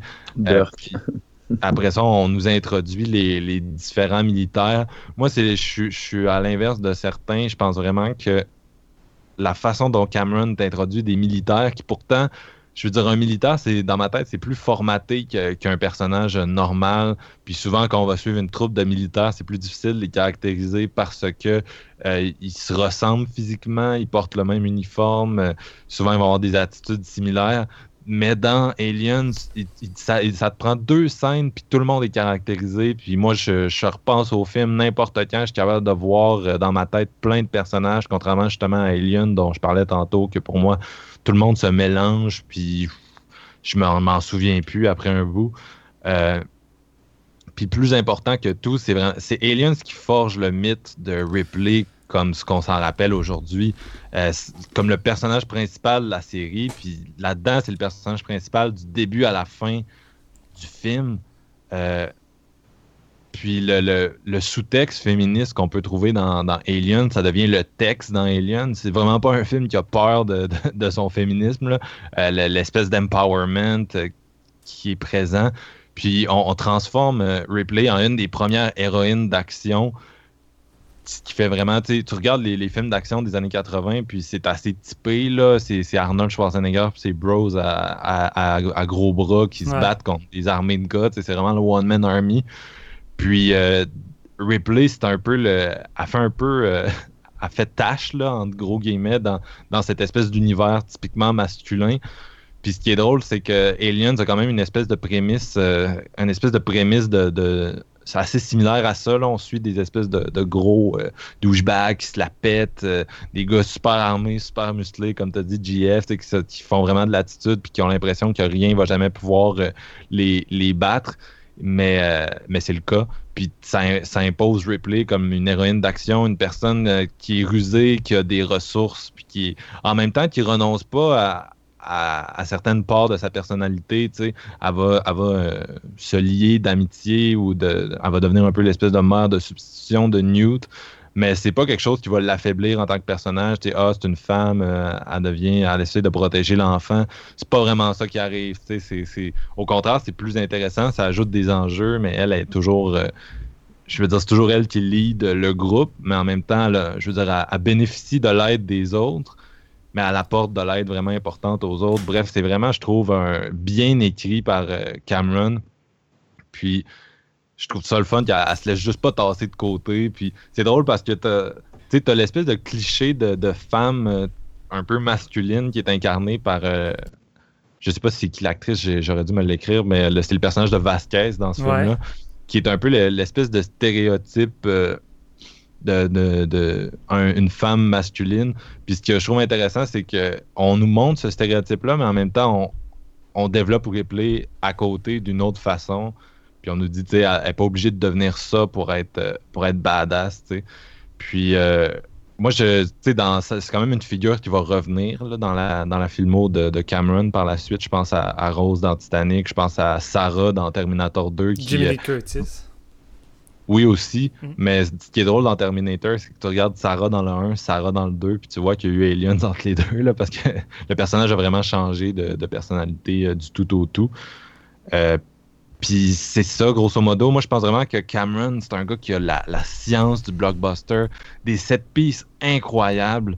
Euh, je sais que les gens disent que c'est plus le film d'action, mais pour moi, c'est le film le plus terrifiant de la série. Alien, c'est vraiment celui qui me fait freaker, puis c'est le seul Ouais. qui a des scènes de suspense qui me font capoter encore aujourd'hui. La meilleure scène de cette franchise-là, c'est sans conteste celle où les euh, Ripley est enfermé avec Newt dans le cabinet médical avec deux facehuggers en liberté. C'est du génie. Je sais pas ce que t'en penses, Jeff, t'en avais pas parlé tantôt, là, mais Ouais, en fait, je tellement- l'ai euh, Ouais, il je l'avait l'ai mentionné, nommé, mais oui, c'est c'est- c'est ma scène préférée du film. Puis je pense que c'est celle qui fonctionne le plus en frais de, en frais de tension aussi. Ça me rappelle un peu la, la, la scène du, euh, du premier Alien où ce que tu vois le, le, le Dallas dans le- les, les- les tunnels avec son, euh, avec son lance-flamme. tu sais pas à quel, euh, quand est-ce qu'il va tomber sur l'Alien, mais en frais de tension, je pense que c'est semblable. C'est pas mal la scène euh, la, ce qui ra- se rapproche le plus de l'horreur en tant que telle, là, contrairement au reste. là. Je sais pas, moi je suis pas d'accord avec ça. Au contraire, tu sais, quand, euh, quand les personnages dans Alien cherchent euh, les je trouve juste que c'est long puis qu'il y a des temps morts. Quand les personnages dans Aliens cherchent les aliens, c'est tellement bon. Tu le sais où ils s'en vont. Le titre, le, le titre de ce film-là, on s'entend-tu que c'est du génie en soi? Alien avec un S. Là, t'as les soldats qui s'avancent dans un corridor déserté avec leurs espèces de machines qui détectent les mouvements puis tu les suis, euh, des fois c'est à l'épaule, puis t'es tellement stressé tout le long, tu le cherches partout, c'est vraiment du génie. Puis euh, comme dans Titanic, il n'y a pas un once de gras dans ce film-là, Aliens, vraiment. Là, moi, j'en prendrais une heure de plus. euh, un film de trois heures et demie, puis je serais bien correct. Là. fait que je vais te laisser aller, Steven. Je suis désolé, je me suis laissé emporter. Ben écoute, euh, Aliens pour moi c'est, euh, tu sais, on parlait de- du lien à l'époque entre Alien et Star Wars, ben Aliens représente ce que ça aurait été Aliens en mode Star Wars, ça donne pas mal ça en gros. Un gros blockbuster qui, euh, qui veut en faire euh, beaucoup plus et qui est beaucoup plus accessible. Moi je trouve que c'est c'est un film plus facile à, à aller voir familialement qui va plaire à tout le monde. Tu sais, la plupart des gens, euh, lorsqu'ils ont vu les premiers Aliens jeunes, ben, le deuxième était pas mal leur favori. Puis pareillement pour moi, euh, lorsque j'ai vu découvert le deuxième de James Cameron, pour moi c'était mon, mon favori de la série parce que c'est juste super rythmé, c'est épique, c'est James Cameron, tu l'as dit Marc-Antoine, moi je suis un gros fan aussi de James Cameron, ce gars-là il a le sens inné pour faire des blockbusters épiques, il termine tout le temps ses, trois, ses, ses films euh, avec des scènes finales en trois actes. C'est vraiment big. Tu regardes euh, Terminator 2, ça, se termine dans l'espèce de gros, euh, gros bâtiment de Skynet. Tu dis le film va se terminer là. Ça continue avec une poursuite interminable. Ensuite, ça continue dans une usine de fonderie. Pareil avec True Light. Tu penses que ça va se terminer sur l'île, mais ça continue avec une poursuite sur le pont. Ensuite, ça continue avec un, une poursuite en jet. Mais Alien, c'est la même affaire. Ça continue avec Ripley qui tente d'aller chercher Newt en bas. Ripley est full ba- badass avec ses guns. Ensuite, il sauve en vaisseau. La planète explose. La reine est là. Ensuite, un combat final entre Ripley et la reine dans un espèce de gros robot. Tu sais, c'est. Vraiment, on est dans la suite typique où c'est bigger, c'est vraiment big. Là. Ici, là, on n'a pas un alien, on t'en fout des centaines. Euh, ça explose de partout, ça tire du gun. Et et en tant que tel, ça me dérange pas parce que moi, à la base, ce qui me fascine avec la série d'Alien, c'est que non seulement c'est un réalisateur différent, mais chacun apporte une vision différente et explore l'univers de façon différente. Chacun va y apporter sa touch puis l'exploiter d'une manière euh, vraiment différente. Et je trouve ça écœurant. Puis tu sais, je veux dire, tu regardes Aliens, ben, c'est typiquement un film de James Cameron. Euh, c'est à l'opposé du film de Ridley Scott. Ici, pour moi, bye bye l'atmosphère. Euh, Tu disais que tu, tu trouvais que le film était terrifiant et intense, mais je prendrais beaucoup plus euh, de, de- temps avec les personnages du premier ou les longs travelling de, de Scott les couloirs qui me rendent claustrophobique puis mal à l'aise que ben, les plans de Cameron avec les gars de l'armée, je suis pas. Il n'y a pas la même tension pour moi dans Alien. Ça manque d'atmosphère contrairement au premier, mais c'est compensé par un aspect un aspect vraiment bigger, comme je disais. Les, les, sept pistes là-dedans sont gigantesques. Euh, moi, je trouve que c'est vraiment un film d'action. Je suis d'accord avec les autres pour la simple raison que ça tire du gun pratiquement dans chacune des scènes, ça explose de partout. Euh, ben non. Ça explose, ben oui, à toutes les fois que les aliens attaquent, là, c'est à coups de cracheuse, de lance-flammes, de shotgun, de grenades. Euh, ensuite, ils se sauvent dans l'espèce de, de tank en voiture avec le canon. Il y, a, deux, il y a deux gunfights dans un film de 2h34. Puis les deux gunfights, c'est des gars qui s'enfuient. Non, mais c'est ah, les, les 2000 balles dans, le, dans, l'espèce de, de, de, tunnel où il y, a, y a à peu près genre 100 aliens qui se font tuer en même temps. C'est tout, tout, du gunfight. La seule scène qui n'a pas du gunfight, c'est justement quand euh, Ripley est avec la petite Newt puis les deux girl C'est la scène qui est le plus minimaliste puis horrifique. Il y, a, deux gunfights. Il y a un gunfight quand il arrive, il arrive euh, ils se font prendre en embuscade, puis ils fuient vers leur, euh, leur véhicule, puis ils s'enfuient. Ça, c'est le premier gunfight. Il y a un deuxième gunfight bien plus tard quand les aliens rentrent euh, dans leur euh, dans leur l'endroit où ils se sont cachés, puis ils se sont isolés avec des mitrailleuses. Puis là, ils s'enfuient dans les corridors, ils s'enfuient dans le dans les dans les euh, dans les euh, c'est ça mais ça c'est les scènes où qui se passent oui mais c'est ça mais entre temps il y a rien d'autre. Je veux dire c'est du développement de personnage. Les sept pistes du film c'est de l'action c'est tout. Je veux dire mais c'est deux c'est deux sept pistes qui durent 20 euh, minutes. 10, 10 minutes chaque puis sur un film de 2h34, il y a du développement de personnages pendant 2 heures, 2 heures. Il y a, y a, une coupe de cette piste, dont, dont ceux qui n'ont pas de gun. Ouais, mais si on parle de. Si on met de, côté qu'est-ce qui est horreur, qu'est-ce qui est horrifique, je veux dire, entre ces scènes-là, il n'y a rien d'horreur. Je veux dire, c'est juste du développement de personnages comme on pouvait avoir avec le premier Alien. C'est quand même ça. Oui, mais oui, je comprends, mais quand tu dis c'est du gunfight non-stop, ça laisse sous-entendre plus que ce que c'est. Deux gunfights de gars qui s'enfuient parce qu'ils se font descendre puis ronger à l'acide puis massacrer. Comme... Non, non, mais je veux dire dans le sens, non, ça se tire pas pendant deux heures non-stop, mais je veux dire que chaque scène d'action en tant que telle, c'est tout le temps du tirage, c'est tout le temps du vidage de chargeur, c'est de, la grosse explosion, c'est du Cameron, là, je veux dire. En fait, c'est pour être plus accurate, c'est que tu remplaces le côté claustrophobique puis super tendu de Alien par des scènes, ben, des scènes, tu dis il y en a deux, mais c'est deux quand même très grosses scènes, justement, où leur, euh, leur interaction avec les aliens, c'est ça, c'est du euh, c'est plus tiré vers l'action que le, côté tendu puis horrifique du premier. C'est du, du, explosion d'aliens non-stop dans ces scènes-là. c'est juste euh, à coup de dizaines que tu vois des aliens se faire exploser la tronche. C'est malade. Je suis pas d'accord parce que ce film-là est traité comme dans Predator. Il y a jamais un moment où les personnages ont l'avantage sur les aliens ils se font attaquer, puis ils ont beau tirer, ils sont terrifiés, ils se font, ils se font ah tuer à un la minute, puis ils sont en train de se replier, puis tout ce qu'ils font, c'est courir. Fait que, oui, ils réussissent à abattre des, créatures, mais ces scènes-là en soi sont tendues parce que c'est pas un film à la Saving Private Ryan où tout le monde fait des espèces d'actes héroïques, puis on, on progresse sur l'ennemi, puis éventuellement on gagne après certains euh, certains, challenges. C'est des films où on essaye de fuir pour nos vies. heureusement, pour nous, on a un gun dans les mains puis on peut tirer ces aliens, mais c'est pas mal tout ce qu'on a puis ça sert pas à grand chose. Mais attention. Tout le temps des scènes de repli qu'on filme. J'enlève pas la tension. Il y a pareil une tension. C'est James Cameron. Il maîtrise super bien ses scènes. Je dis juste que l'aspect horrifique est pas là. J'ai pas peur. Je suis pas terrifié. On est loin du premier. comme disait JF, je suis pas en train de me ronger, me ronger les ongles. Je suis plus excité. C'est plus jouissif les scènes. Tu tripes.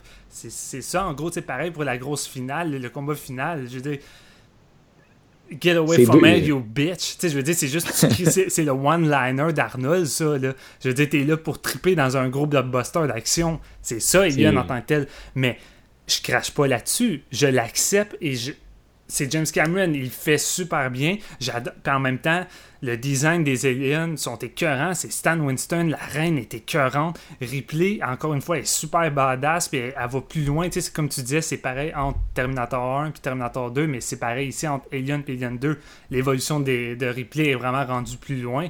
Et j'aime beaucoup la relation euh, mère, euh, mère, je vais dire mère et enfant euh, qu'il y a ici parce que c'est un, sujet qui va être étalé sur tout le restant de la série. C'est un thème qui va jamais quitter et qui va être traité de façon différente dans les autres films, mais que je trouve ça vraiment bien. Puis la, musique de James Horner, si je me trompe pas encore une fois, est épique. Tu sais, c'est vraiment.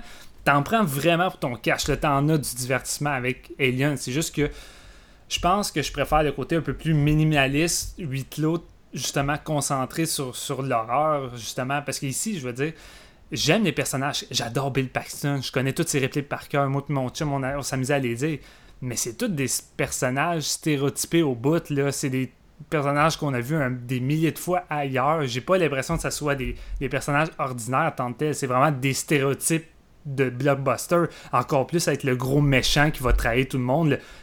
même lui, j'ai oublié son nom. on parlait des noms qu'on oublie, là, mais. Euh, euh, Burke. Burke. Le, gros trou de cul qui, fait ça pour la compagnie puis il veut étudier les créatures. encore là, je veux dire, c'est le genre de, de, bad guy qu'on a vu un million de fois. Puis même chose pour le Michael. Euh, Michael B, qui, qui joue le badass habituel a joué comme il a joué dans, dans Terminator. Mais je l'aime, il est cool, mais je veux dire, en tant que tel, c'est pas mal c'est pas mal cliché comme personnage ce qu'on a là. Fait que c'est assez facile de s'attacher. C'est le, moyen le plus facile d'aller chercher ton public avec ces personnages-là. Pour ma part. Mais là, on est encore on, on, vague, là. On est encore dans, mon opinion de la balle. Mais sinon, pour moi, c'est épique. Puis j'adore cette suite-là. Puis j'aime beaucoup son design. Puis j'aime l'univers différent que James Cameron euh, a apporté. Je trouve juste un petit peu dommage que l'horreur soit laissée de côté et que le film semble un peu plus, comme disait si bien Jeff, un peu plus sage. je trouve que ça fait très grand public, puis ça m'étonne même pas que la plupart des gens tripent sur celui-là, parce qu'il est vraiment plus accessible. Mais en même temps, moi je trippe pareil avec ce volet-là, je l'adore. Moi, ce qui me fait triper, c'est vraiment c'est que tu Alien puis Aliens qui sont deux piliers de la science-fiction, puis pour des raisons totalement différentes.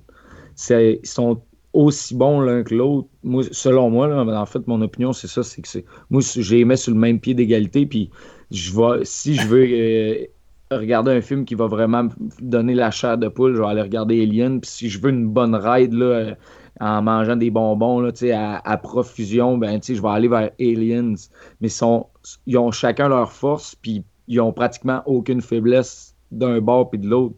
Donc c'est ça, c'est ça qui est le fun avec cette série-là. C'est justement Ridley Scott et James Cameron, ils ont vraiment fait. Euh, puis, ça, on n'a pas parlé encore, mais justement, David Fincher a fait la même chose avec le, troisième volet. Mais c'est trois entités indépendantes complètement différentes qui ajoutent à cette mythologie-là.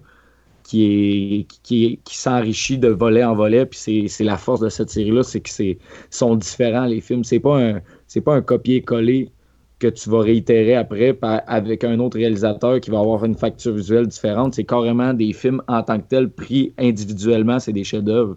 C'est ça que j'aime de cette série. C'est vraiment des réalisateurs qui imposent leur vision. Puis c'est plate parce qu'on va revenir encore une fois, mais tu sais, le troisième, David Fincher, c'est quand même fait. Euh, euh, mettre des bâtons des roues par les studios, mais c'est ça que j'aime de cette série-là. C'est vraiment des réalisateurs qui ont vraiment une vision propre à eux-mêmes, qui l'installent pour qu'on puis qu'on réussisse à reconnaître leurs pattes.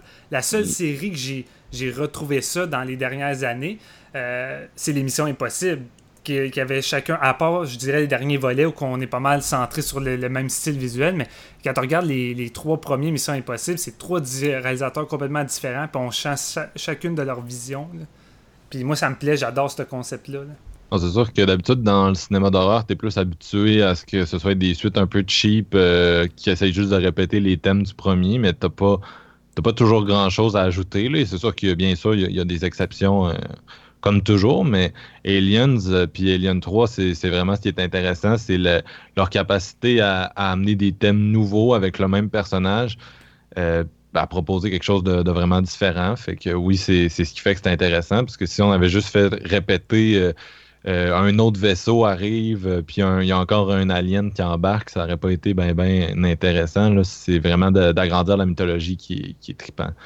Mais moi, je, trouve que les militaires dans Aliens, en fait, sont assez hostiles au début. Je, je les sens pas je les, trouve pas particulièrement sympathiques, contrairement à ce que, tu disais, Steven. Puis je pense que c'est voulu qu'on les trouve un peu euh, poches.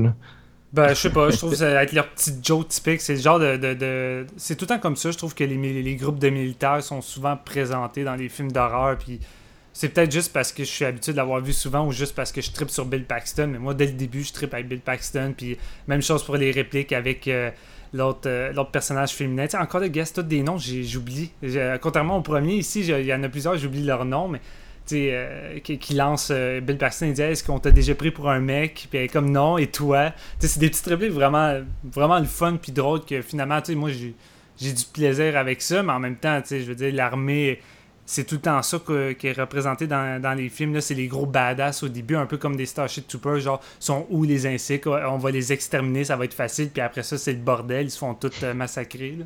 Ouais, ben là, tu prends un exemple assez extrême, Starship Trooper, là, tu c'est c'est un peu une parodie de. de Ouais, non, je sais, je sais. Je peux y aller plus extrême que ça, mais James Cameron, il le fait mieux qu'Adam Green avec son Hatchet 3. Là. Non, c'est sûr, c'est sûr. là.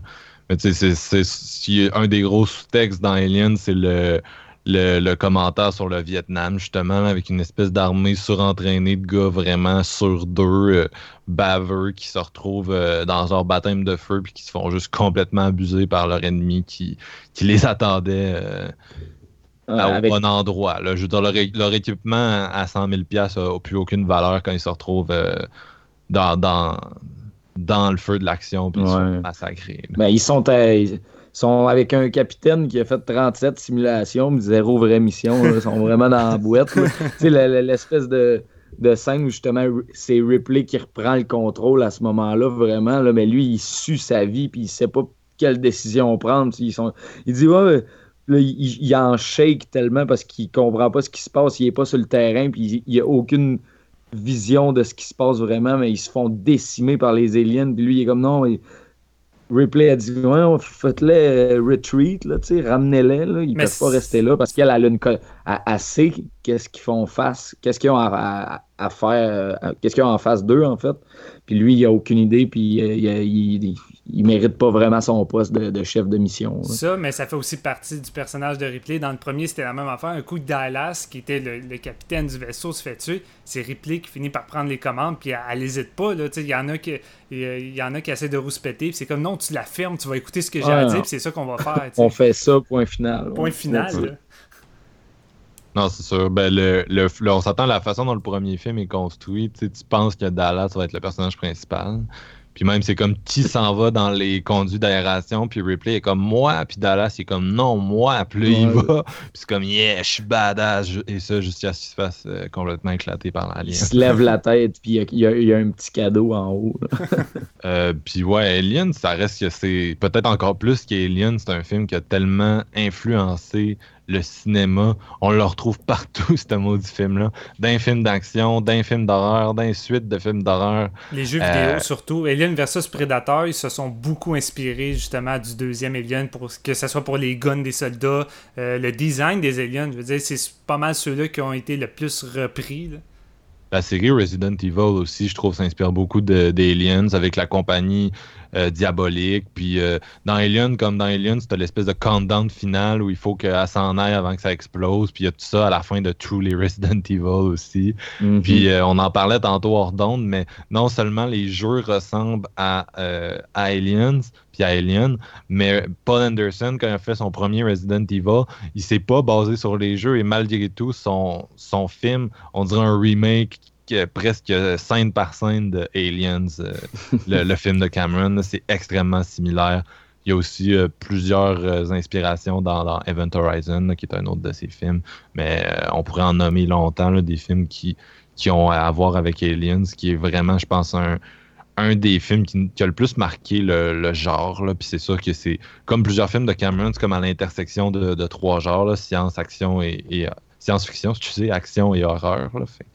Il, y en a pour euh, tous les goûts. Mais tous les, à chaque fois que James Cameron sort un film, c'est tout le temps un film qui va rester marqué puis qui va, euh, qui va influencer énormément la pop culture. là. Tous les films qu'il a fait, c'est tout resté ancré puis tout le monde connaît ça. Puis Avatar, je pense que c'est- il n'y a pas une personne sur la planète qui doit pas connaître Avatar ou euh, Titanic ou euh, Terminator justement. là. Je veux dire, c'est tous des, des, des films qui ont marqué l'histoire du cinéma, que, que les gens l'aiment ou pas. là.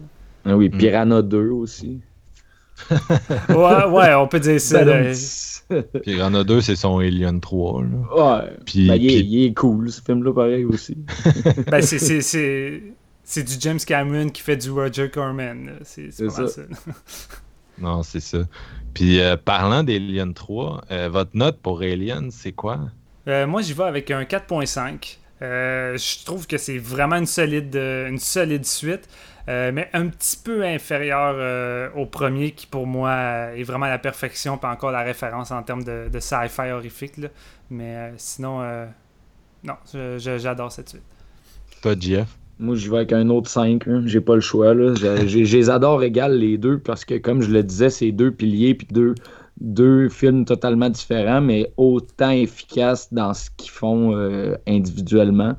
Puis Aliens, euh, comme je le disais, quand j'ai le goût d'un film, tu sais, t'as beau pas être tant d'accord avec ça, Marc-Antoine, mais quand je veux une bonne ride d'action, Aliens, c'est un des premiers films que, auxquels je pense. Là parce que ça, ça, met en, ça met en scène justement des gars de l'armée qui tirent, ils tirent du gun quand même un peu beaucoup, là, même si c'est dans deux scènes. Puis des aliens à profusion, puis il y a juste le design de la Queen à la fin qui est incroyable. Je veux dire, c'est, c'est du génie ce film-là. Mm, je suis parfaitement d'accord avec toi. Moi aussi, ce serait un 5. Puis c'est un film qui a graduellement monté dans mon estime. Vous m'auriez posé la question il y a une couple d'années, puis je pense pas qu'Alien, ça aurait été mon préféré de la série. Mais euh, en vieillissant, j'admire de plus en plus la science du blockbuster de, Cameron. Plus j'en vois, plus je réalise à quel point, quand on regarde ces films, ça a l'air facile à faire. Mais quand tu regardes les blockbusters des autres, asti c'est tough ce que Cameron réussit à faire avec chacun de ses films, t'amener dans son univers puis te proposer un nasty ride là, qui est qui est exceptionnel. Puis euh, je pense que le, dernier clou, ben, en tout cas, la chose qui m'a vraiment confirmé que je donnais un 5 sur 5 à ce film-là, c'est quand j'ai eu la chance de le voir sur un grand écran. Euh, aïe, aïe, là, ça t'en met plein la gueule. Puis quand je suis cinéma? Euh, non, en fait, je l'ai vu sur un projecteur, mais de, de taille cinéma. Parce que c'est une longue histoire. J'étais en Islande, puis il y avait un gars qui s'était installé un projecteur. Mais euh, c'était vraiment dans une pièce énorme, puis ça avait la grosseur d'un écran de cinéma. Puis on, fait que là, on s'est dit, quel film on pourrait se mettre là-dessus? Puis moi, je regarde ma blonde, je me dis, quel film? J'aurais vraiment le goût de me mettre sur un grand écran, puis de le voir. Puis là, j'ai fait, Aliens. on s'est tapé Aliens là-dessus, puis avec le, le son euh, surround, puis tout seul en plus à deux, puis sur l'espèce d'écran géant. quand j'ai eu fini ce visionnement-là, je me suis dit, ok, ce film-là, c'est du, du génie, c'est un des meilleurs films d'horreur que, que j'ai vu euh, jusqu'ici dans ma vie. C'est vraiment un des, des meilleurs classiques du genre tu parlais là, de la science du blockbuster de, James Cameron. Mais c'est un réalisateur qui fait pas des films aux deux ans non plus. Là. Quand tu parles de. Il réussit à t'amener dans son, dans son univers. Mais c'est. Sa force, je pense, c'est justement qu'il développe pendant un bout de ses films, puis ils sont réfléchis, puis sont. Chaque cette piste, chaque scène est là pour une raison, puis c'est ça qui fait qu'il ne peut pas en sortir à chaque année non plus. Tout est calculé. Ah non, c'est clair, c'est un gars très calculateur, puis on a besoin de ça pour. Euh, on a besoin d'imaginaire aussi, ça, y en a, puis on a besoin de, thèmes forts, puis il y, a tout, y a tout dans ces films-là, il y a vraiment. C'est pas juste vous confesser, juste me, vous confesser quelque chose. Autant que j'ai adoré Avatar, on dirait que j'aime tellement James Cameron que je suis un peu triste qu'il se fait embarquer dans une série Avatar avec des des volets, euh, tu sais, comme un après l'autre, si on veut. Même si je sais que ça va être malade, on dirait que j'aimerais ça qui qui crée un autre univers, qui, nous amène dans un autre, euh, un autre monde, une autre vision. C'est parce que qu'est-ce qui est triste avec ça, c'est que ça semble tellement interminable que, premièrement, je me demande si on va les voir un jour, mais je veux dire, en même temps, c'est comme. J'aimerais juste ça, le voir travailler puis voir d'autres films au lieu qu'ils se concentrent tellement sur deux, trois suites d'affilée en même temps. C'est comme. Fais, juste ta suite, puis fais d'autres choses aussi. On ne l'a pas mentionné, là, mais côté science-fiction, The Abyss, c'est un masterpiece ah aussi. Ça, c'est un de mes préférés. J'adore ce film-là. Oui, c'est vraiment bon. Puis moi, moi je suis d'accord avec vous. Tu sais, James Cameron, il a sorti un film dans, dans le 21e siècle. C'est pas beaucoup. Puis euh, c'est un peu dommage parce que c'est le genre de gars que tu aurais voulu voir sortir des films régulièrement, un peu comme un Steven Spielberg. J'aurais voulu qu'il y ait une grosse filmographie, tandis que là, il va avoir une filmographie importante dans les années 80-90, puis rendu dans les années 2000, c'est comme Avatar, Avatar 2, Avatar 3, puis à un moment donné, c'est pas trop. moi, j'aime beaucoup Avatar, puis je fais partie des gens qui ont hyper hâte de voir le 2. Vraiment, quand ça va sortir, ça va être un événement pour moi, un nouveau James Cameron, le premier en comme 10 ans. Euh, c'est sûr que je vais être là, puis je vais être super heureux, mais effectivement, j'aurais aimé ça que ce soit le genre de cinéaste qui fait un, peu plus de, projets. Mais bon, euh, il a le droit de faire ce qu'il veut. Puis, ce qui est intéressant avec ces films-là, les Avatars, puis même Titanic, puis même euh, Terminator 2, etc., c'est qu'à chaque fois, il repousse les limites du cinéma niveau technologique aussi. il invente des, des, choses carrément pour ses films. Avatar, il a inventé des technologies, puis Avatar 2, de ce que j'ai compris, il veut créer une une technologie 3D euh, où on n'aura plus besoin de lunettes. Donc, euh, tu sais, c'est lui là, qui les invente littéralement, ces, ces caméras-là, ces, ces technologies-là. Il n'y a, personne d'autre euh, qui attend pas après personne. Donc, c'est sûr que c'est. Il y a une approche différente au cinéma que les gens qui se contentent d'écrire puis d'utiliser les technologies qui sont déjà là. C'est vrai j'ai entendu parler que Avatar 2 c'était filmé entièrement sous l'eau? J'ai entendu parler de ça, ou je sais pas si c'est vrai, là. J'ai, pas de source en, fait. En fait là, J'en ai aucune idée, mais connaissant James Cameron, qui est peut-être le gars qui aime le plus tourner avec de l'eau, c'est quand même tough, là, mais ouais, c'est ça. Abyss, Titanic, euh, non, hein, ça me surprendrait pas, mais moi j'aimerais ça, honnêtement. je, me souviens plus où j'ai entendu parler de ça, mais ça me, ça me revient à l'esprit. Là, j'ai, pas de source, mais j'ai entendu dire que c'était 100% sous l'eau. Ça serait intéressant en même temps parce que c'est assez grandiose euh, l'univers d'Avatar en même temps. Ouais, ce serait vraiment le fun. Puis euh, Avatar partage certains trucs avec Aliens, ne serait-ce que l'espèce de combat final où le méchant est dans un exo euh, une espèce de, d'exosquelette, là, un peu comme euh, Ripley à la fin des Lions quand il se bat contre la reine. Puis, bien sûr, Sigourney Weaver est aussi dans Avatar, là, dans le mhm. premier. Ce qui nous amènerait à Alien 3, je pense. yes. Euh, et Steven fait encore le synopsis du 3, donc je te laisse la parole. You've been in my life so long. I can't remember anything else.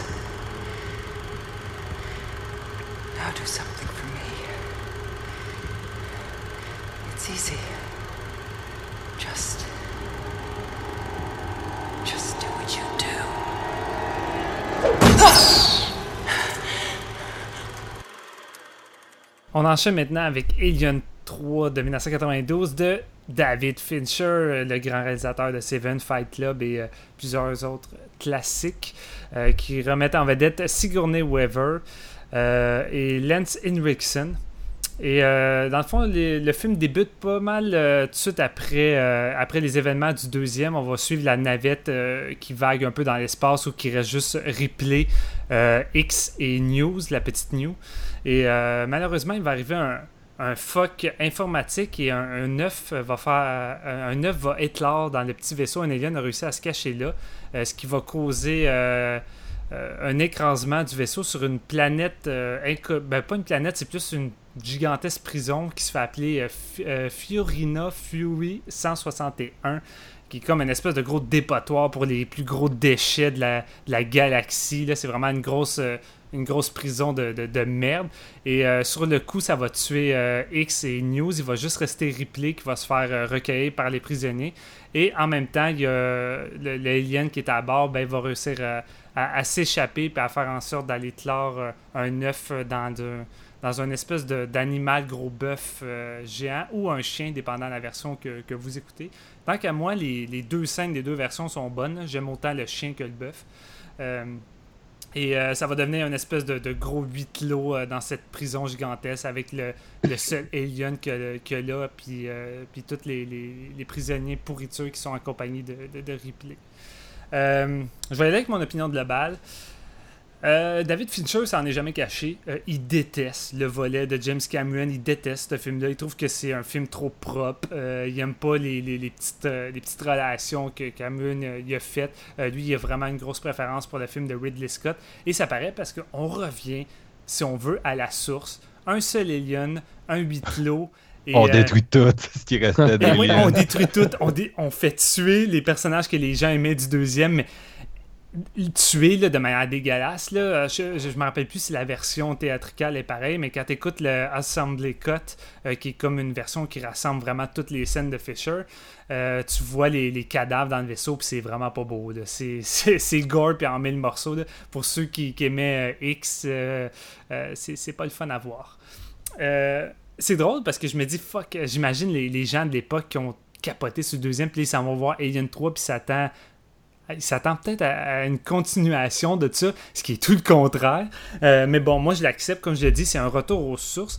Et honnêtement, si ça serait pas des, studios qui ont foutu la, la marde dans tout ça, euh, ce qui fait en sorte que le montage est un petit peu bordélique par moment. Ça me fait penser un peu à, Nightbreed de Clive Barker. Euh, la version assemblée cut de Feature est plus complète, comme Nightbreed, le, le Cabal Cut est plus complète, mais tu le sens que les studios ont pareil euh, gâché la vision finale. Euh, ça, puis enlève le CGI qui, est très raté dans le film. Je pense que c'est pas mal le défaut principal que les gens, les gens mentionnent. Puis je trouve ça plate parce que tous ceux qui bâchent le film, parce qu'on va le dire tout de suite, Alien 3 est détesté. Euh, c'est le volet qui est le plus bâché. Il y a comme 33%, je pense, sur Rotten Tomato. Et le monde l'haït vraiment. Il, il trouve aucune qualité. Puis la seule chose qu'ils disent pour le bâcher, c'est le CGI est à chier. Euh, faut croire qu'ils n'ont pas vu alentour de, de ça. Et pour moi, ça me, dérange aussi CGI, mais en même temps, je m'en fous parce que j'ai l'impression qu'il est arrivé la même chose que qu'est-ce qui est arrivé avec Carpenter, avec Los Angeles 2013, où que les effets sont pas finalisés. Il y a eu vraiment un gros problème au niveau de, la post-production puis de la création du CGI. Je pense que j'avais vu une interview avec Fisher qui en parlait puis qui s'était pas supposé donner ça. Puis ça l'a, fait un résultat vraiment dégueulasse. Fait que c'est plate, ça, ça, ça, ça fait baisser un petit peu la note du film à cause de ça, mais comme je dit, enlever tous ces défauts-là, honnêtement, je pense que ça serait mon alien favori. Je pense que ça serait le meilleur de la série. Parce que s'il y a une représentation de cet univers-là puis de cette créature-là dans un aspect le plus cauchemardesque, je pense qu'Alien 3 le représente plus. C'est crasse, c'est dégueulasse. L'atmosphère qui règne là-dedans, autant le premier c'est lourd, mais là, dans celui-là, c'est étouffant. T'as de la misère à respirer. Et surtout que dans le deuxième, Ripley est entouré de des beaux petits soldats qu'on aime tous. On aime Bill Paxton, on aime euh, B, on aime Bishop. Ici, il n'y a rien vraiment à part le médecin, puis Dylan qui est borderline entre les deux, qui est facilement le plus attachant, mais en même temps, c'est pas, pas un saint Dylan, puis il s'en cache justement jamais. Mais est entouré de violeurs, de psychopathes, c'est tout des trucs de cul, elle a rien pour vraiment s'accrocher à tout ça qu'elle-même. S'il y a bien un moment dans sa vie qu'elle va devoir se battre encore plus que toujours, Ripley, ben c'est là.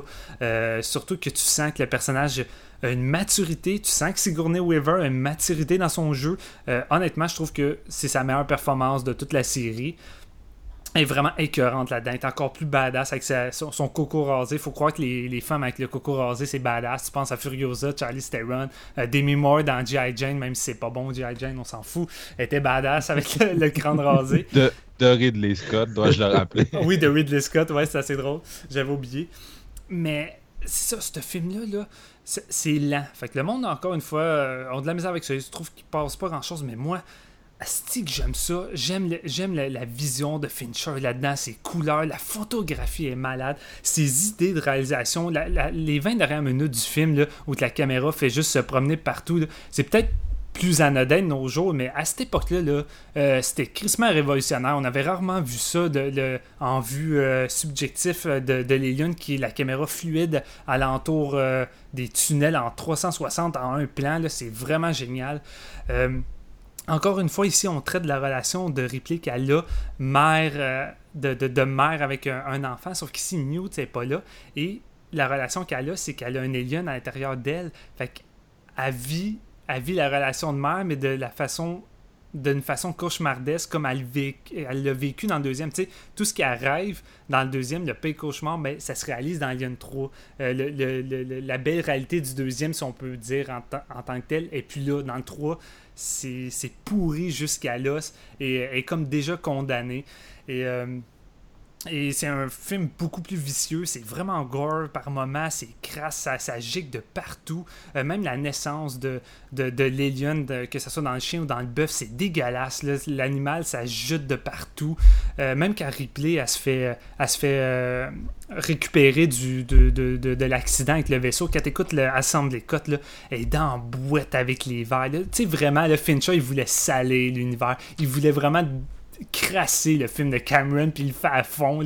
Et moi, ça me plaît parce que je retrouve ce que j'aimais du premier, encore une fois, un huit clos, une bonne atmosphère, une bonne réalisation. Fincher, c'est son premier film, puis déjà là, il montrait un, plein potentiel. Puis encore, ces thèmes sont très présents. La religion est très ancrée ici entre les liens entre la religion puis des, des, des, trop de cul de la planète, là, un peu comme Seven. Euh, il y a tout le temps un lien assez, euh, assez malaisant avec la religion puis les, personnes non saines d'esprit dans, dans, ces films. Et moi, ça me fait juste triper. comme je dis, c'est juste dommage qu'il que, y ait eu tous ces problèmes, mais J'adore Alien 3. Moi, je suis géro comment le film peut se faire bâcher. Puis le monde devrait vraiment leur donner une chance puis fouiller parce qu'il y a beaucoup plus de viande que ce que ça pourrait paraître. Là. Alien, là, ça renferme de, beaucoup de, de, de, richesse. Et euh, pour moi, les 20, et les, les 20 premières minutes puis les 20 dernières minutes, c'est la perfection. Là. Euh, entre ça, si ça aurait été un petit peu plus cohérent, on aurait eu un putain de chef-d'œuvre. c'est, ça en gros pour euh, Alien 3 pour moi. Toi, Jeff? Ben, Moi, je suis, pas, je suis pas mal du même avis que Steven. Le, probablement, je pense, euh, le, le, seul côté négatif de ce film-là, c'est vraiment le, son CGI, comme, euh, comme tu l'as mentionné, parce que c'est délicieux visuellement, ce film-là. Je pense que c'est le chapitre qui a les plus beaux set pieces. Je pense que les, les décors de ce, ce film-là euh, dépassent littéralement ceux d'Alien et Aliens. Je pense que David Fincher, c'est un, un visionnaire. Je pense qu'il a vraiment compris l'essence de cette série-là quand il a réalisé euh, Alien 3.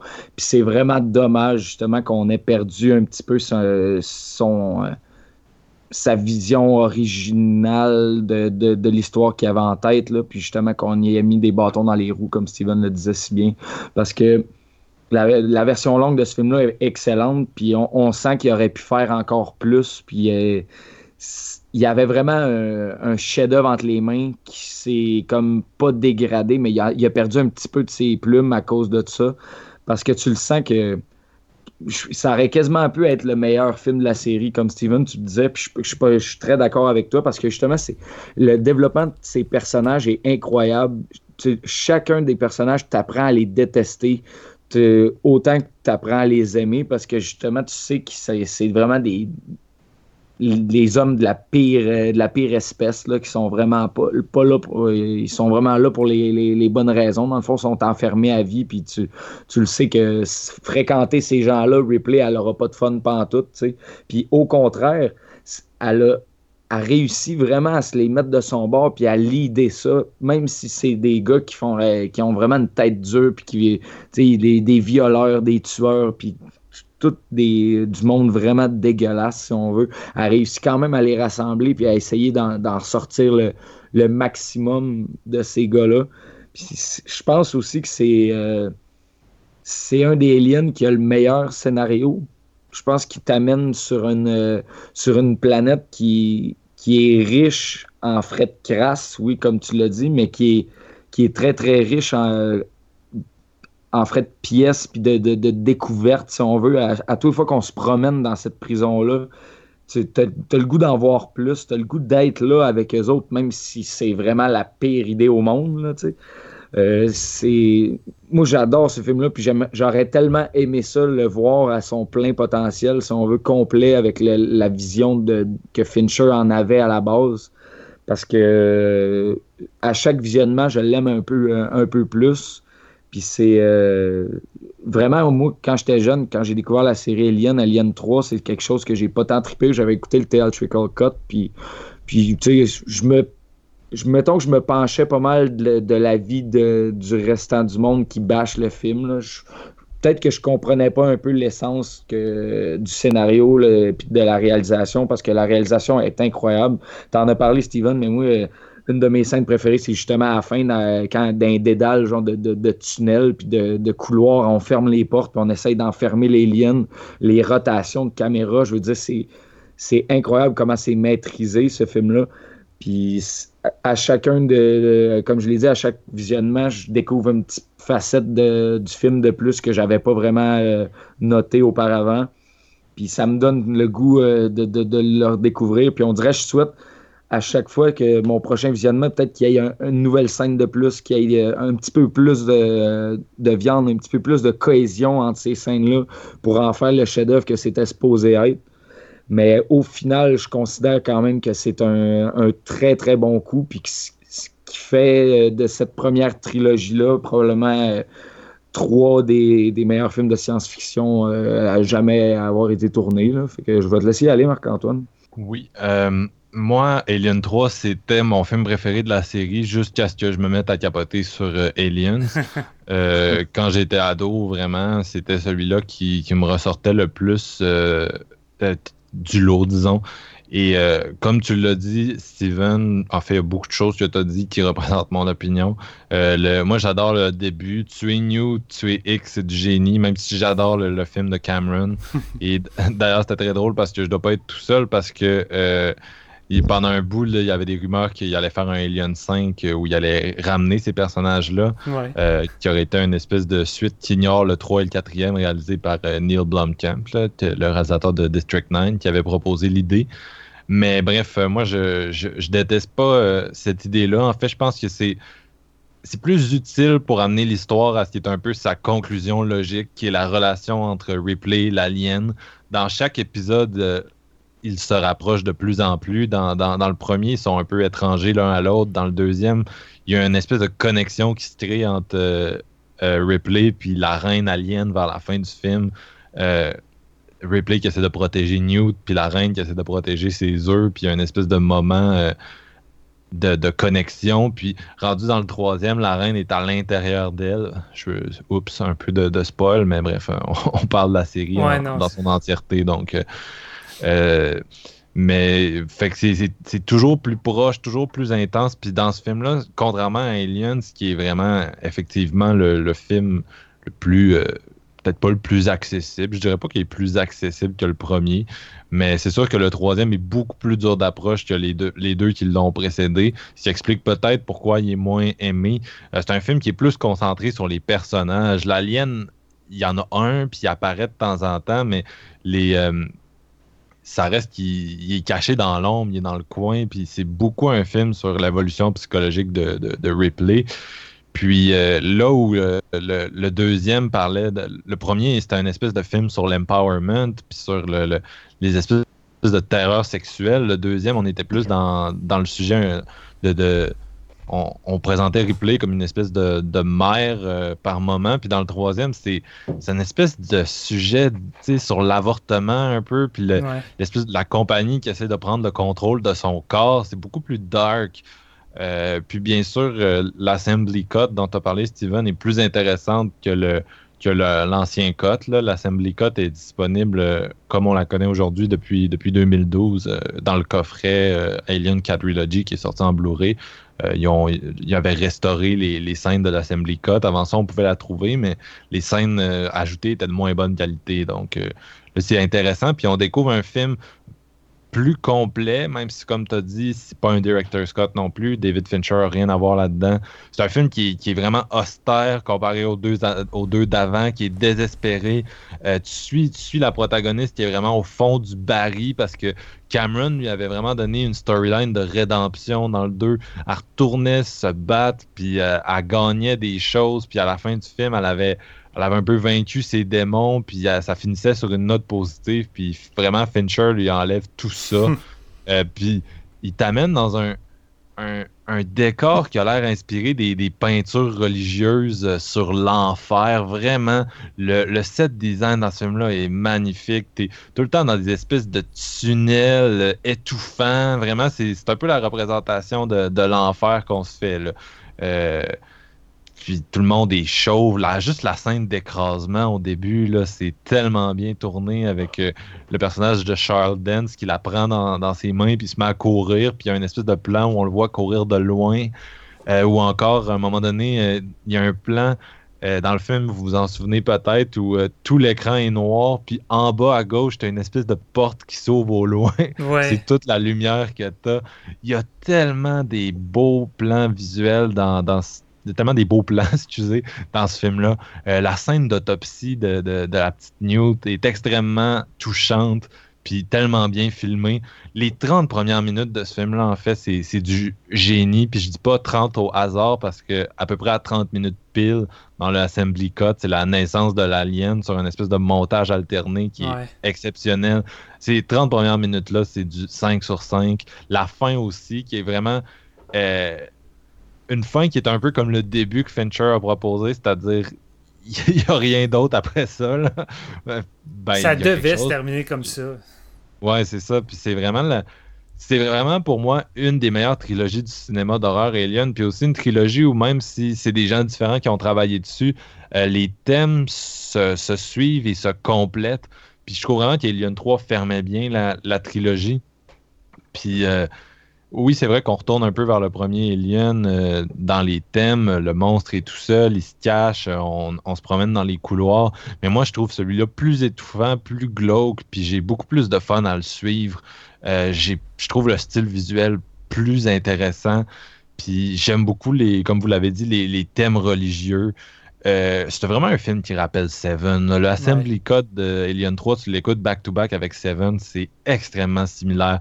Dans l'ambiance visuelle, dans les thématiques, dans l'espèce de, de, sujet, ça s'intéresse un peu à l'absence de Dieu, entre autres. Là. On suit des, des personnages qui, à la, dans, à la, base, dans les premiers scénarios, étaient censés être des moines. Finalement, c'est des prisonniers qui, qui, ont choisi Dieu. Euh, puis... Euh, non, ça me fait vraiment penser à, à Seven. T'as l'impression d'être dans une espèce de ville qui a été oubliée par Dieu, puis euh, dans un environnement ultra hostile. Et je pense aussi que Sigourney Weaver, c'est sa meilleure performance de, de, la série. Elle était meilleure dans Aliens que dans Alien, puis elle est meilleure dans Alien 3. Elle n'a jamais autant honné le personnage. Euh, puis c'est plus psychologique, c'est plus lent, c'est plus axé sur elle. Euh, sur son désespoir, puis surtout quand elle réalise justement qu'elle a, la reine à l'intérieur d'elle, puis qu'elle est condamnée. Euh, il y a moins d'aliens dans ce film-là, il y a plus de replay, mais avec un, un jeu de ce calibre-là, ça dérange pas vraiment. Et euh, puis c'est un peu ça pour mon, mon opinion générale. C'est un film que j'ai toujours tenu en très haute estime. Euh, c'est ça, avec du recul, malheureusement, ça reste que je préfère Alien parce qu'Alien, j'ai l'impression que c'est un film qui est complet de bout en bout. Alien 3, il manque quelque chose, ouais. mais pour un premier film, c'est bon. Puis moi, David Fincher, je, l'aime autant que j'aime James Cameron. Le, un de mes films préférés des dernières années, c'est son Gone Girl qui m'a mis sur le cul, comme j'ai rarement été mis euh, à terre. Ce gars-là, c'est le nouveau Hitchcock, puis c'est un, maître du cinéma. Il est aussi perfectionniste que Cameron, justement. Il est euh, au, au, point de l'obsession. Probablement pour ça, d'ailleurs, qu'il n'est pas intéressé à retoucher à Alien 3. Ben, ça pourra jamais être comme il voudrait que ce soit. Mais c'est de la bombe, c'est de la bombe, vraiment. Si vous ne l'avez pas vu depuis longtemps, ou si vous n'avez jamais vu l'Assembly Cut, moi je recommande vraiment de, retourner faire un tour. Puis tu sais, c'est logique, je trouve que finalement on se concentre plus sur Ripley que sur l'Alien, parce que veut, veut pas Ripley, c'est le cœur de la série. Autant on peut pas forcément le croire au premier, film, même si finalement le personnage de Ripley elle marque beaucoup les esprits.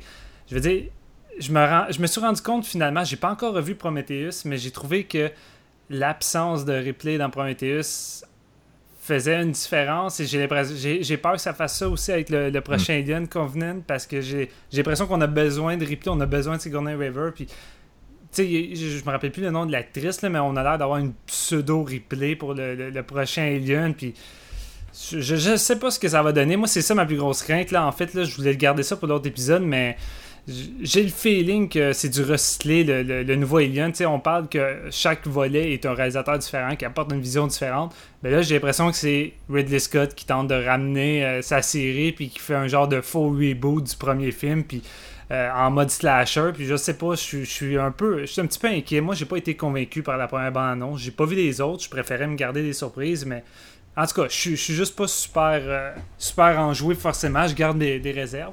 Mais c'est ça, moi, en Alien 3, c'est le personnage de Ripley qui me fascine. Et même si, et même si l'Alien n'est pas forcément très présent, on a des putains de set pieces là-dedans. La première rencontre entre Ripley et l'Alien, euh, cette image est déjà iconique. Je veux dire, on a vu ça pareil dans, dans Les Simpsons, on a vu ça dans d'autres choses. sais même si c'est l'épisode le plus détesté, il y a des plans et des idées là-dedans qui ont pareil marqué la plupart des gens. Et moi, cette scène-là, je la trouve vraiment écœurante parce que tout suite après la première rencontre entre ces deux-là, à part à courir dans un couloir, puis là, tu suis la conversation des détenus avec le, boss dans la cuisine. Puis t'as un travail de, mon, de montage où que, entre les conversations, tu vois Ripley qui court dans un couloir de lumière, puis t'as une tension, un build-up, dans la manière que c'est mis en scène, puis la manière que c'est monté. Euh, Fincher, il a vraiment un don de créer des tensions. Puis cette scène-là, je la trouve tellement écœurante. Puis c'est pareil pour toute la, grosse finale dans une espèce de labyrinthe où tout le monde se donne se donnent la, la, la touche. Tu sais, c'est un peu chaotique leur plan. On sait jamais trop ce qu'ils font réellement. Puis même eux ont pas l'air de trop savoir. Même Dylan, il dit là, on improvise, fuck that. Là. Ça tombe à l'eau notre affaire. Puis ah, je sais pas, la tension, là, c'est que c'est épique, là. Vraiment, Fincher, là, il, il crée des set pieces avec le monstre, puis le design de l'Alien qui est différent des deux premiers, je le trouve vraiment écœurant là-dedans. Il y a, il y a de Mm. quoi de... Même ses attitudes, hein, Ouais. tu sais, il se comporte comme un. un, euh, ben, il vient d'une. euh, ben, je t'avoue que c'est un peu fucké parce qu'effectivement, il y a des scènes qui sont pareilles entre les deux, mais il vient d'un animal différent dans les deux versions. Ouais. Mais euh, moi, dans la version que j'ai vue dans les dernières années, c'est ça, il vient d'un d'un espèce de bœuf. Puis il a l'air plus stupide, plus euh, animalier un peu. Il réfléchit Euh, moins, on dirait. C'est ça. Dans, dans les autres, on, dans les autres films de la série, on- ils ont tendance à avoir des réflexions humaines puis une capacité d'apprentissage rapide. Euh, dans celui-là, c'est plus, euh, plus un animal instinctif. Là. Il est plus à un rapide, moment on dirait un léopard quasiment. là. Ouais, c'est ça. Puis à un moment donné, il fait une scène, qu'on, il fait un move qu'on n'aurait pas nécessairement vu les voir, euh, mettons, dans, dans le premier Alien ou dans d'autres. Euh, quand il sort puis il attrape le directeur au milieu de la cafétéria avec tout le monde, là, Ouais. euh, c'est un peu. euh, il se met en danger, entre guillemets, parce qu'il aurait facilement pu être, être tué à ce moment-là si quelqu'un avait une arme. là. Il sort au milieu de, de tout le monde en pleine journée. D'habitude, les aliens, dans ce que tu vois, ils font pas ça. Ou s'ils viennent, ils vont venir en groupe. tu sais. Puis même dans, dans Aliens, là, ils ont tendance à, à tendre des pièges euh, plus qu'autre chose. Ça, je l'ai pas mentionné, mais c'est un autre aspect vraiment fort du film d'avoir enlevé toute, toute âme. Ils ont rien, ils ont pas de gun, ils ont pas de lance-flamme. Tout ce qu'ils ont, c'est des, des couteaux de cuisine. Puis, euh, je m'en rappelle plus quoi d'autre. Je pense que c'est euh, des, des- petits bâtons. Vraiment rien de, de, de gros. Fait que, la première réaction de Ripley, c'est comme on est baisé, c'est fini. Puis, ça fait juste rendre le tout encore plus. euh, encore plus craintif. Tu sais, tu sais vraiment pas qui c'est qui va s'en sortir. Puis, même s'il y a beaucoup de trous de cul là-dedans, il y en a là-dedans que finalement, tu sais, tu vois qu'ils ont pareil une certaine conscience, puis tu finis par plus ou moins t'attacher. Tu le, plus facile à, s'attacher, c'est évidemment le personnage du médecin que je trouve qui ont qui a vraiment une belle relation avec Ripley qui est vraiment intéressante. Je trouve que euh, je trouve qu'il meurt un petit peu trop tôt dans le film. J'aurais voulu que ça soit plus développé parce que j'aime vraiment les scènes euh, entre ces deux-là. Et euh, même chose pour le personnage de Dylan, c'est pas mal lui le plus présent, mais c'est pas mal lui qu'on peut facilement le plus s'attacher parce qu'il a un peu euh, genre le même, même genre d'attitude que, que Ripley, il est fonceur, puis c'est vraiment comme. C'est lui qui lead le groupe, là, c'est vraiment le boss des Bécosses. Fait que. euh, Juste aussi, Marc-Antoine, tu parlais là, que Alien 3, c'était un peu une dépiction de l'enfer, si on veut, avec la prison et tout ça.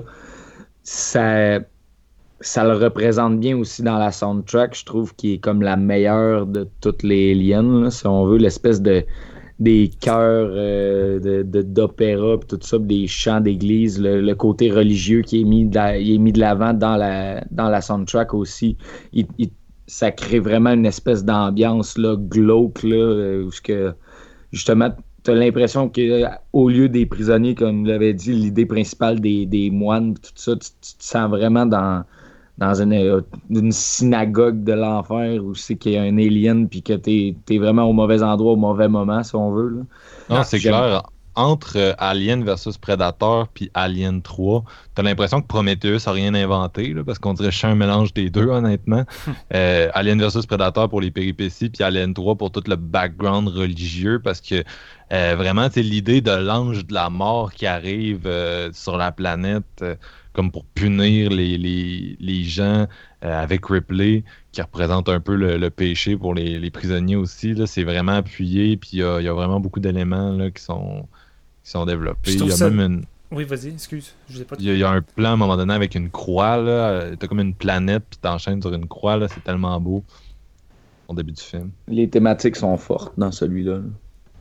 Puis je trouve ça quand même drôle de voir ces personnages-là. C'est. C'est... Je sais pas comment les appeler, je, vais, dire ces, ces, ces trous de cul-là, pour dire, là, c'est, c'est criminels qui, sont là à espérer, à, à à se demander s'il y a, un dieu, pas s'il y a un dieu, s'il y a un ciel, un paradis, mais ils sont comme déjà en enfer, dans le fond. Ils sont comme déjà dans, dans la péché qui pourrait être. C'est comme du monde qui, qui espèrent alors que leur destin est déjà scellé, sont déjà destinés à l'enfer, peu importe ce qu'ils font, peu importe s'ils arrivent à, à, prier à tous les jours, à tous les jours pour devenir des, des, hommes bons, c'est trop tard, ils sont déjà dans, dans, dans l'enfer.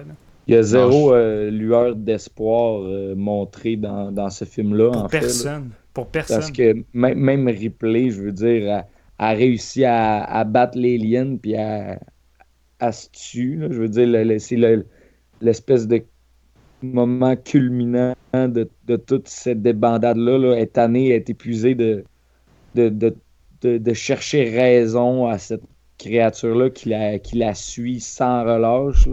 Puis justement, la lueur d'espoir, elle, vient jamais parce qu'en même temps, les, les, prisonniers, pendant un bon bout du, du film, eux, considèrent que la, la, seule façon qu'ils vont pouvoir se sauver, c'est euh, les, euh, les gens qui viennent pour euh, le chercher comme replay, puis ils vont venir, ah, ils vont nous sauver, ils vont nous enlever de là. Mais dans le fond, tout ce qu'ils veulent, c'est replay parce qu'elle a la reine pour étudier la, la bébite, puis c'est la même espèce de, de thématique que dans Aliens. On veut aller là-bas, pas pour les exterminer, mais vraiment pour les étudier. Donc, cet espoir-là est juste quasi inexistant tout au long du film, puis c'est d'autant plus efficace que ça, ça, rend le film très très lourd, beaucoup plus lourd que le 1 puis le 2, comme Steven puis Marc vous le mhm. disiez. Là. C'est très très euh, difficile en fait.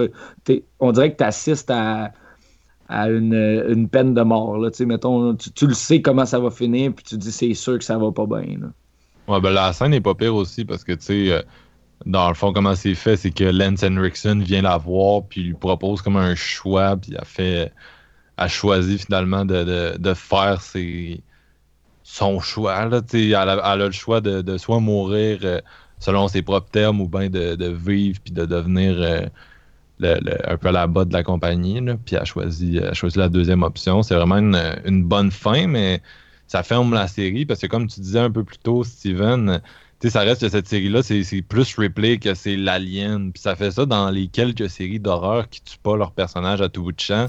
Euh, je pense à Scream, qui est plus Sidney que Ghostface, ou je pense à Evil Dead, qui est plus Ash que.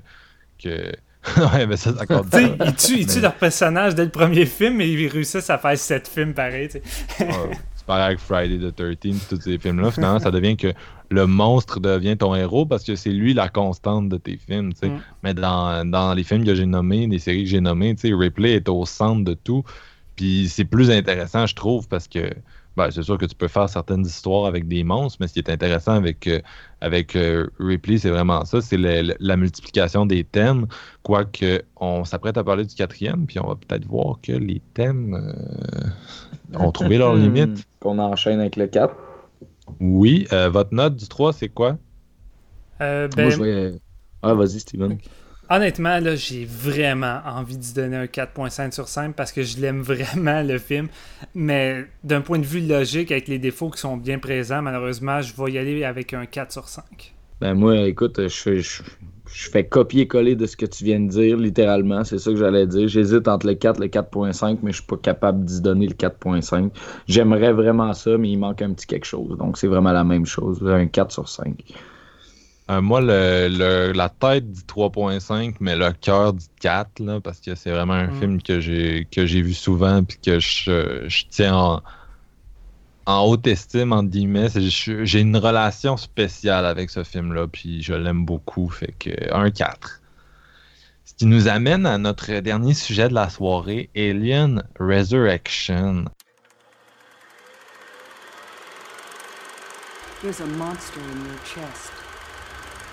These guys hijacked your ship, and they sold your cryotube to this human. and he put an alien inside of you. It's a really nasty one. And in a few hours, it's gonna burst its way through your rib cage, and you're gonna die. Un film de Jean-Pierre Jeunet qui a réalisé entre autres Le fabuleux destin d'Amélie Poulain ainsi que, que Delicatessen. Euh, ça a été écrit euh, par Monsieur Avengers en personne, Joss Whedon, et euh, les effets spéciaux ont été supervisés par le légendaire Pitoff. Euh, je voulais juste le plugger. Excuse-moi, mais Vidoc, c'est honnêtement un des plus grands chefs-d'œuvre français. Je déconne, euh, Marc-Antoine. Pas besoin de garder un silence genre what the fuck? oh my god. Donc, euh, pour le casting, tu as Winona Ryder, Ron Perlman, Brad Dourif et Dominique Pinon qui joignent euh, bien sûr Sigourney Weaver qui est de retour. Euh, le film se passe 200 ans après Alien 3. Bien sûr, Ripley était morte à la fin de, l'autre film. Là, on se trouve sur un, énorme vaisseau qui appartient à la compagnie, euh, Wayland Yutani, ou Yutanami, euh, qui, qui, possède tout, comme on disait.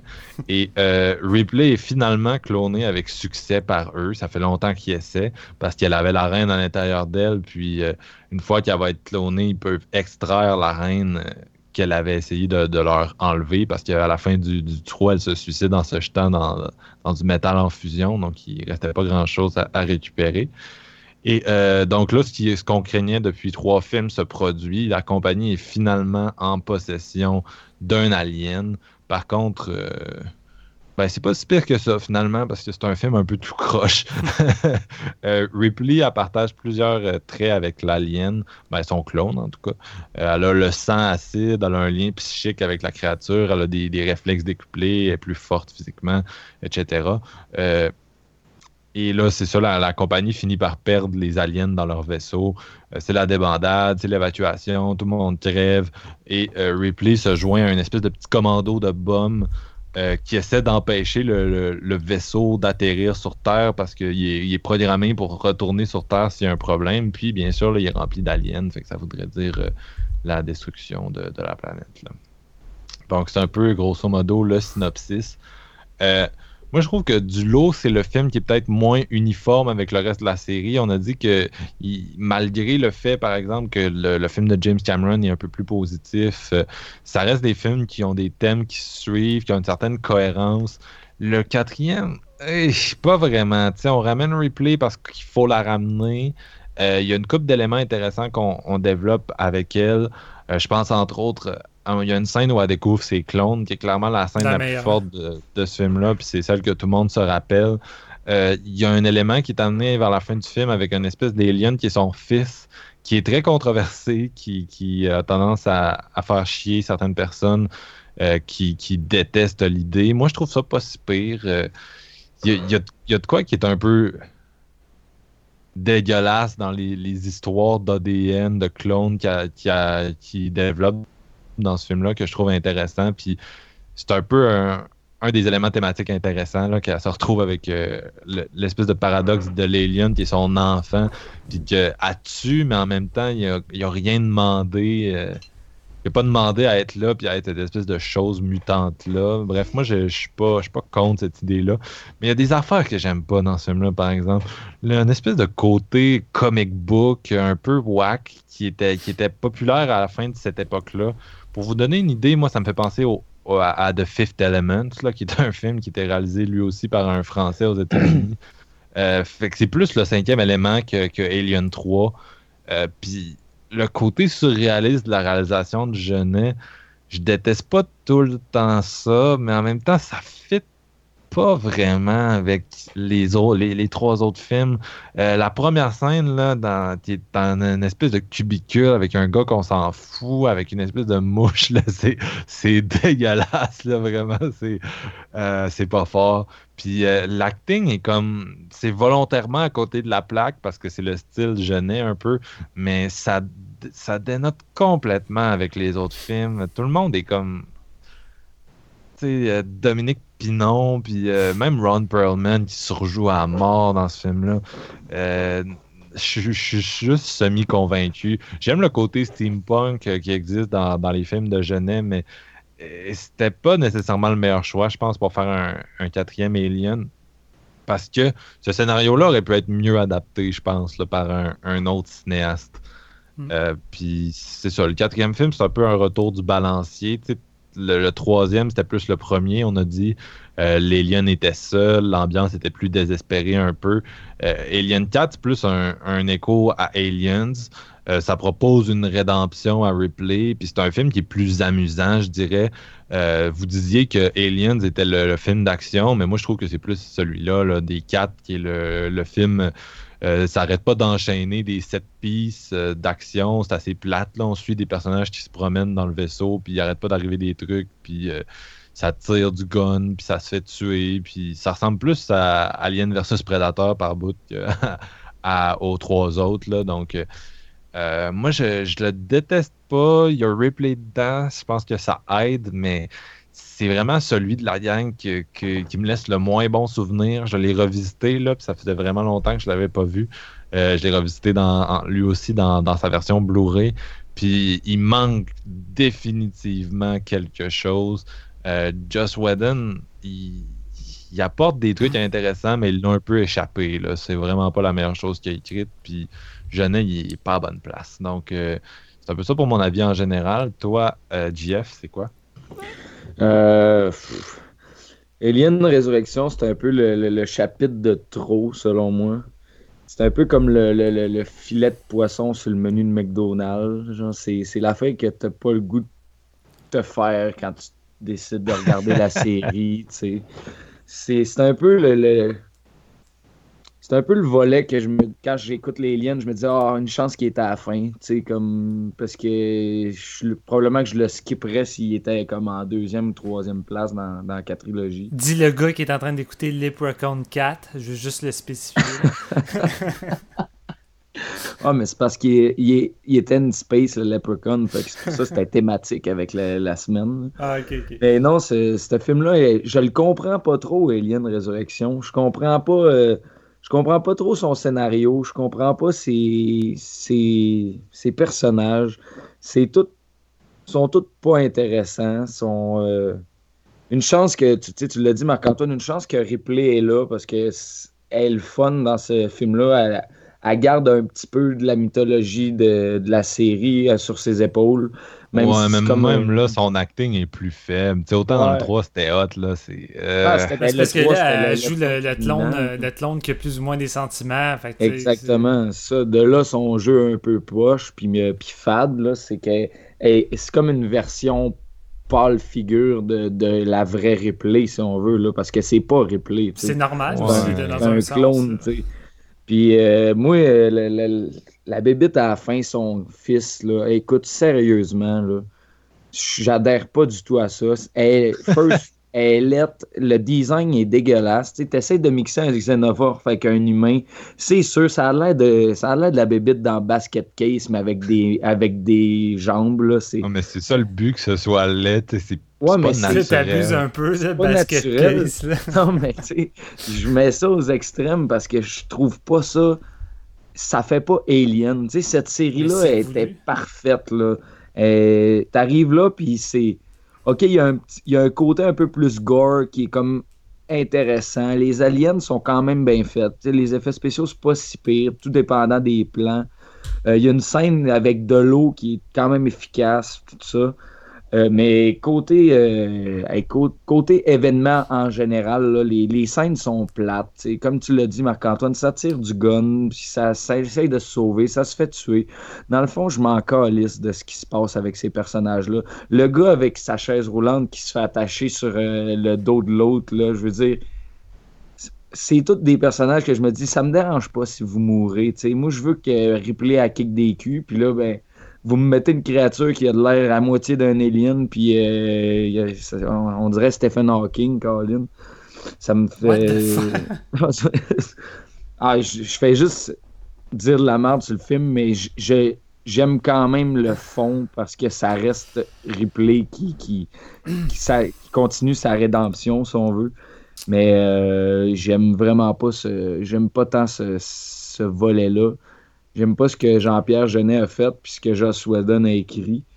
Euh, mais euh, vu que c'est un alien puis qu'il y a des bébites dedans, et je peux pas lui donner comme une, une tant mauvaise note parce qu'en même temps, ça reste plus hot que la plus.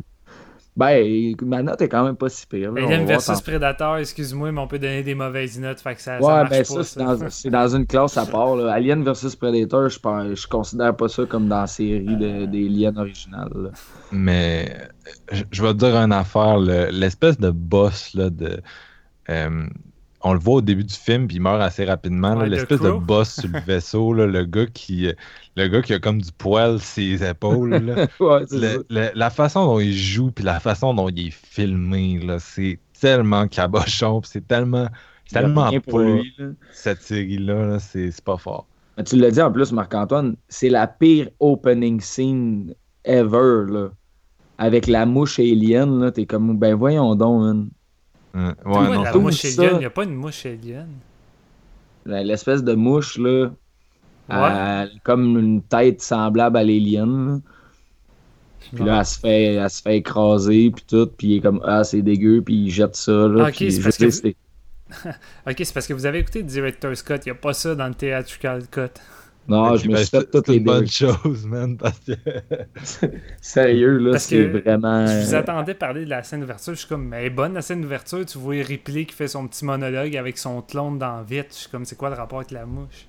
Ah, aïe, aïe, ouais, moi, ça fait longtemps que j'avais pas écouté le Theatrical Cut, je me rappelais plus, puis là, j'ai fait le, je me suis fait le Director's Cut, mais c'est complètement risible. là. Ok. Ben, gars, moi, je vais. J'aurais dû voir le, le, le theatrical, je pense, parce qu'il y a la scène d'opening là-dedans. Ah, c'est. On dirait comme un, un mauvais. Un mauvais Corman, quasiment. Là. Non, non, on dirait. On dirait une scène de, de Espion en herbe de Robert Rodriguez, mais comme Espion en herbe 4. Ouais, ça, c'est bon, ça. Suis en herbe 4D. là. Ben, moi, je vais enchaîner, puis je vais, je vais être un peu moins sévère que, que vous autres, là, parce que vous êtes. euh, surtout Jean-François qui, qui le démolit à fond. hein, mais je veux dire, on a Alien 4 qui débarque comme une couple d'années plus tard, puis avec la finale de Alien 3, personne ne s'attendait à ce qu'il débarque un Alien 4 un jour. Et tant qu'à avoir Alien 4, euh, on s'attend sans doute au pire film qu'il peut avoir. Et honnêtement, avec tout ce qu'on aurait pu avoir, ben. C'est pas si pire que ça, honnêtement. Euh, c'est vraiment pas du même calibre que les trois autres films. C'est un film crissement décalé. Euh, un coup, t'acceptes ça. Euh, je trouve que c'est juste une grosse série B où que tu peux avoir du fun et qui, malgré tout, possède son propre univers et son propre style qui se différencie des autres. On reconnaît facilement la patte de Jean-Pierre Jeunet, ses angles de caméra, ses mouvements qui sont très, très propres à lui-même, mais la photographie de ce film-là est particulièrement écœurante. Euh, J'ai oublié le, nom du, du, du gars, mais je pense que c'est le, même qui a travaillé sur ses autres films, euh, dont euh, qui est comme euh, mon film favori du réalisateur. C'est vraiment de la bombe. Et moi, je le trouve fun, Alien Resurrection. Euh, c'est le seul film de toute la série que vous n'avez pas besoin de voir le Director's Cut parce que ça n'apporte rien. Euh, c'est pas des bonnes scènes, ça sert à rien. Ça a été délité du montage. C'est le genre de scène que normalement tu écoutes un, un film euh, en Blu-ray que tu viens d'acheter, puis là tu dis, ah, je vais aller voir les délités de scène, puis là après tu es comme, moi je comprends pourquoi ça a été enlevé. Ben, Alien Resurrection, c'est ça. Fait qu'écoutez le, le Theatrical Cut parce que c'est 1h48, c'est le plus court de toute la série et honnêtement, ça passe comme une lettre à poste. Je veux dire, le, rip est présent, c'est juste un gros film d'action. Ça a des bonnes idées, comme l'a dit Marc-Antoine. L'idée des clones est intéressante, l'idée que, que il y a quand même euh, la relation entre la reine et la Ripley, elle continue ici. Dans le troisième, c'est rendu dans son ventre, il y a un lien qui se tisse mère, euh, mère-fils.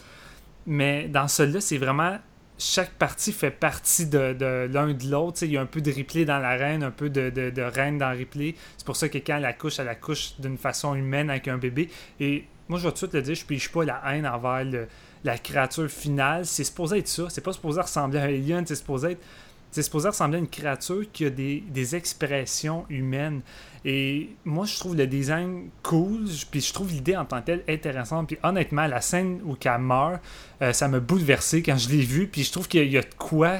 Il y a de quoi dramatique dans cette scène-là. Ça me rend mal à l'aise. Euh, le côté humain dans son visage, je trouve qu'il fonctionne, puis j'ai vraiment cru. Euh, ce qui me plaît un peu moins, c'est que le film change de ton. Euh, on vague entre plusieurs tons. Il y a un, il y a un côté humour euh, très présent qui est très propre à Josh Whedon qui pour moi ne fonctionne pas. Euh, la plupart des, des one-liners tombent à plat, c'est pas drôle. Et par moments, je suis comme Chris, on est dans du pré-Firefly ici. Tu regardes le groupe de, de, de pirates de l'espace qui arrive avec Rod Perman et tout ça, puis on dirait vraiment l'équipe de Firefly. Il manque juste Nathan là, puis t'as Ripley qui se bat comme justement l'héroïne qui, apprend des, des aptitudes de combat également dans Serenity. Tu vois déjà que Josh Whedon installait ce qu'il voulait faire avec sa série, tout ça. Fait que c'est divertissant, mais c'est un peu trop bordélique. Ça fonctionne pas à cause vraiment de ça. Mais il y a quand même des set pieces intéressants. La scène sous l'eau, je la trouve fun quand ils arrivent, puis il y a des œufs euh, tout alentour euh, en essayant de sortir de l'eau. Il y a des scènes efficaces. C'est quand même gore. Il y a des, des, des moments assez, euh, assez hard. Les effets spéciaux sont quand même réussis. Mais les personnages sont, sont gros, mais ça, c'est jeunet. C'est des personnages qui semblent sortir d'ailleurs. C'est- loin de la réalité. Comme, comme je l'ai dit, c'est décalé. Il y en a que j'aime, d'autres que j'aime pas. Tu sais, Brad Dourif, là, il joue le fou de service comme il joue assez souvent. là. Euh, surtout sur la fin, c'est un peu ridicule. là. Un papillon, un beau papillon. Mais sinon, il y a des crises de bons dialogues là-dedans. Il y a des bonnes idées, des thématiques qui auraient pu être mieux exploitées, comme l'a dit Marc-Antoine. Moi, la dernière scène de ce film-là, c'est du génie, je trouve. là. Le plan où il décide de retourner sur la Terre, ça peut entraîner premièrement une suite intéressante. Mais quand Ripley elle regarde ça, puis que t'as le, le- personnage de Winona Ryder qui, qui a dit qu'elle ne sait pas à quoi s'attendre, qu'elle vient pas de là, mais que Ripley a dit par la suite qu'elle-même est une étrangère, puis qu'elle sait pas trop ce qui l'attend. Euh, je trouve ça vraiment intéressant, puis la thématique du clone, elle aurait pu être plus élaborée. Mais bon, ils ont voulu faire une grosse série B d'action, puis euh, pas trop se, faire- se forcer le coco, puis c'est correct. Maintenant, je l'accepte. C'est une suite moins bonne que les autres, mais au moins, je m'emmerde pas. Ça passe vite. C'est un peu comme le Jason X. Je veux dire, euh, c'est cheesy par moment, mais c'est le fun. Puis euh, j'aime bien euh, les qualités techniques de Jean-Pierre Jeunet, pareil. Fait que je passe un bon moment. Je dirais que la différence pour moi entre un Jason X et ça, c'est que je suis tellement attaché à l'histoire de Ripley que c'est un peu un sacrilège pour moi de la fucker de même, surtout avec ce qui, qui risque d'être le dernier chapitre de son histoire euh, avec où la série s'en va. Là, Ouais. Ridley Scott qui se les réapproprié puis qui fait ses trips religieux avec, là, en Ouais. préquel en plus. Hum, Puis on dirait que j'aurais aimé ça que pour cette raison-là, que ce chapitre-là soit mieux. Euh, mais c'est sûr que moi, d'habitude, je suis quand même pour les expérimentations. Tu sais, ce serait Jean-Pierre Jeunet réalise Jason 13, je m'en foutrais. Là, tu sais. Ouais. Mais qui tu veux, puis faites-vous du fun. Mais là, c'est- on dirait que c'était tellement important pour moi, cette histoire-là, puis elle est tellement cohérente durant trois films que tu regardes celle-là, puis c'est juste. Ah, ah, C'est une bonne petite claque en plein visage. Là. ouais. C'est un film qu'on n'était pas supposé d'avoir. Tu sais, c'est- Il n'est pas supposé d'être là, mais je veux dire, on aurait pu avoir vraiment pire que ça. là. Je veux dire, on...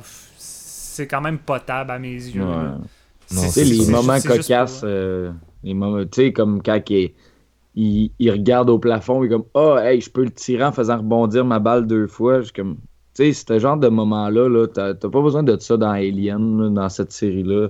Ça nous a pas habitués à ce genre de série-là. Mais en même temps, chaque film est différent de l'un de l'autre. Plusieurs ont été frustrés par Alien 3. Il y en a. Puis, euh, vous ne l'avez pas mentionné, mais même s'il y a beaucoup d'éloges pour Alien 2, il y en a qui le démolissent, là, puis qui détestent la tournure Ouais. euh, face au premier film. Fait, je trouve que le 4 respecte ça. Ça reste un film qui est complètement différent des autres, puis qui va à fond dans qu'est-ce qu'il veut faire. Jeunet se gêne pas, puis même si ça va pas plaire à tout le monde, il fait pareil. là.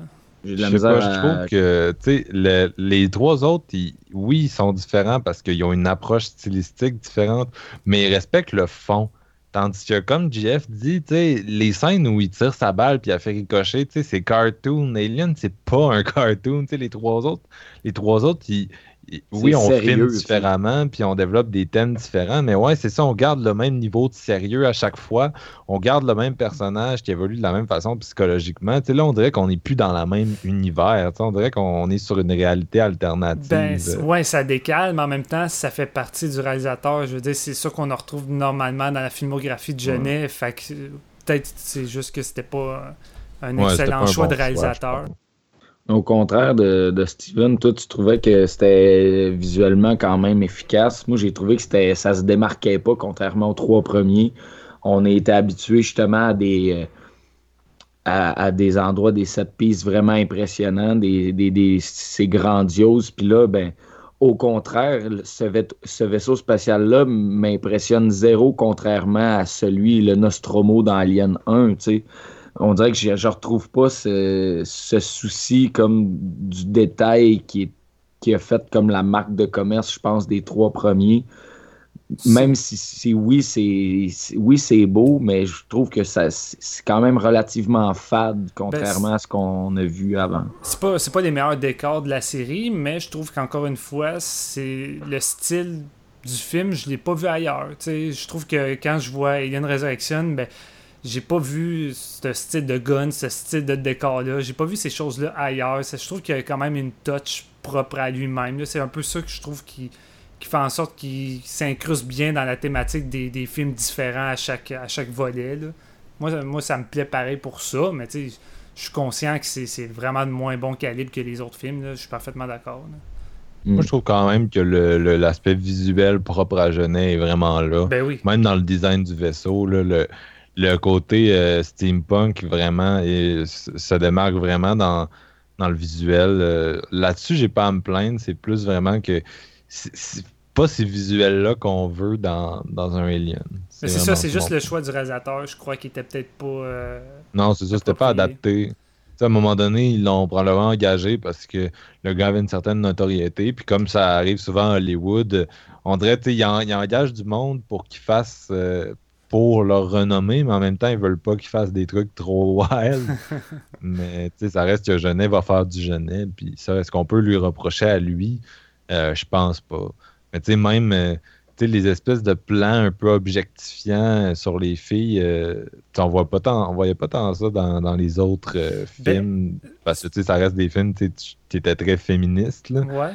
Puis là, dans celui-là, c'est comme plus douteux. Il y a, il y a un côté très érotique, weird, qui plane avec Ripley, sa manière de toucher de toucher tout le monde, la manière qu'elle touche Winona Ryder, la manière qu'elle touche justement les, les lions. Je sais pas, on dirait que Genet essaie d'installer un, un genre d'érotisme, je, je sais pas, ça marche pas. Je trouve ça juste weird, là, la manière que c'est amené. là. Là, je laissais le silence. Vous aviez autre chose à apporter? Ou... Je On pense passe-tu pas. à la note? Ouais, je, pense, je pense pas mal tout. Steven, ta note, c'est quoi?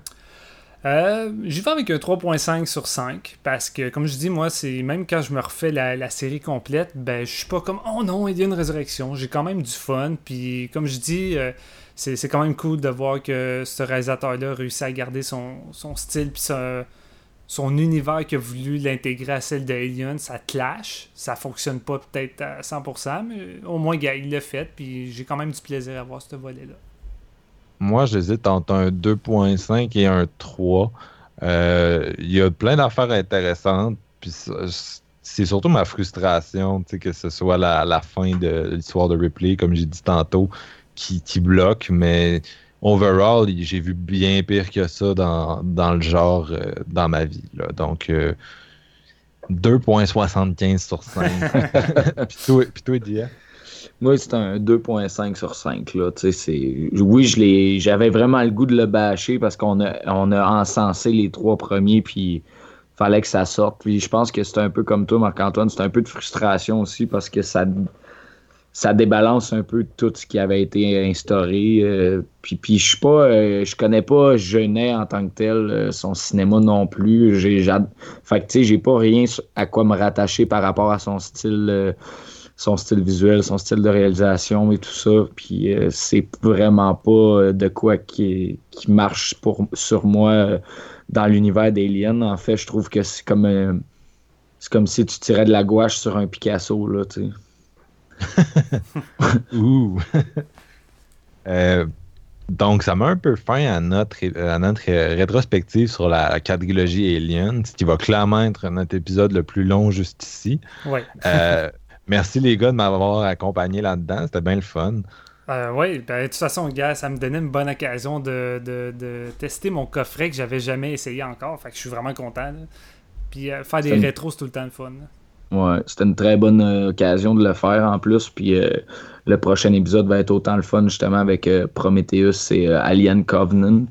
Ouais, tu, voles, euh, tu me voles les mots de la bouche. Donc, la semaine prochaine, on se retrouve pour euh, Alien Covenant et Prometheus.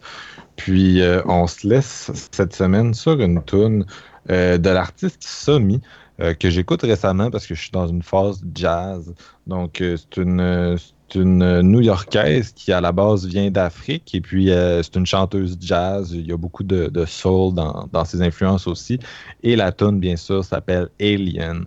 Donc, euh, on se retrouve la semaine prochaine pour plus de Xenomorph. Salut!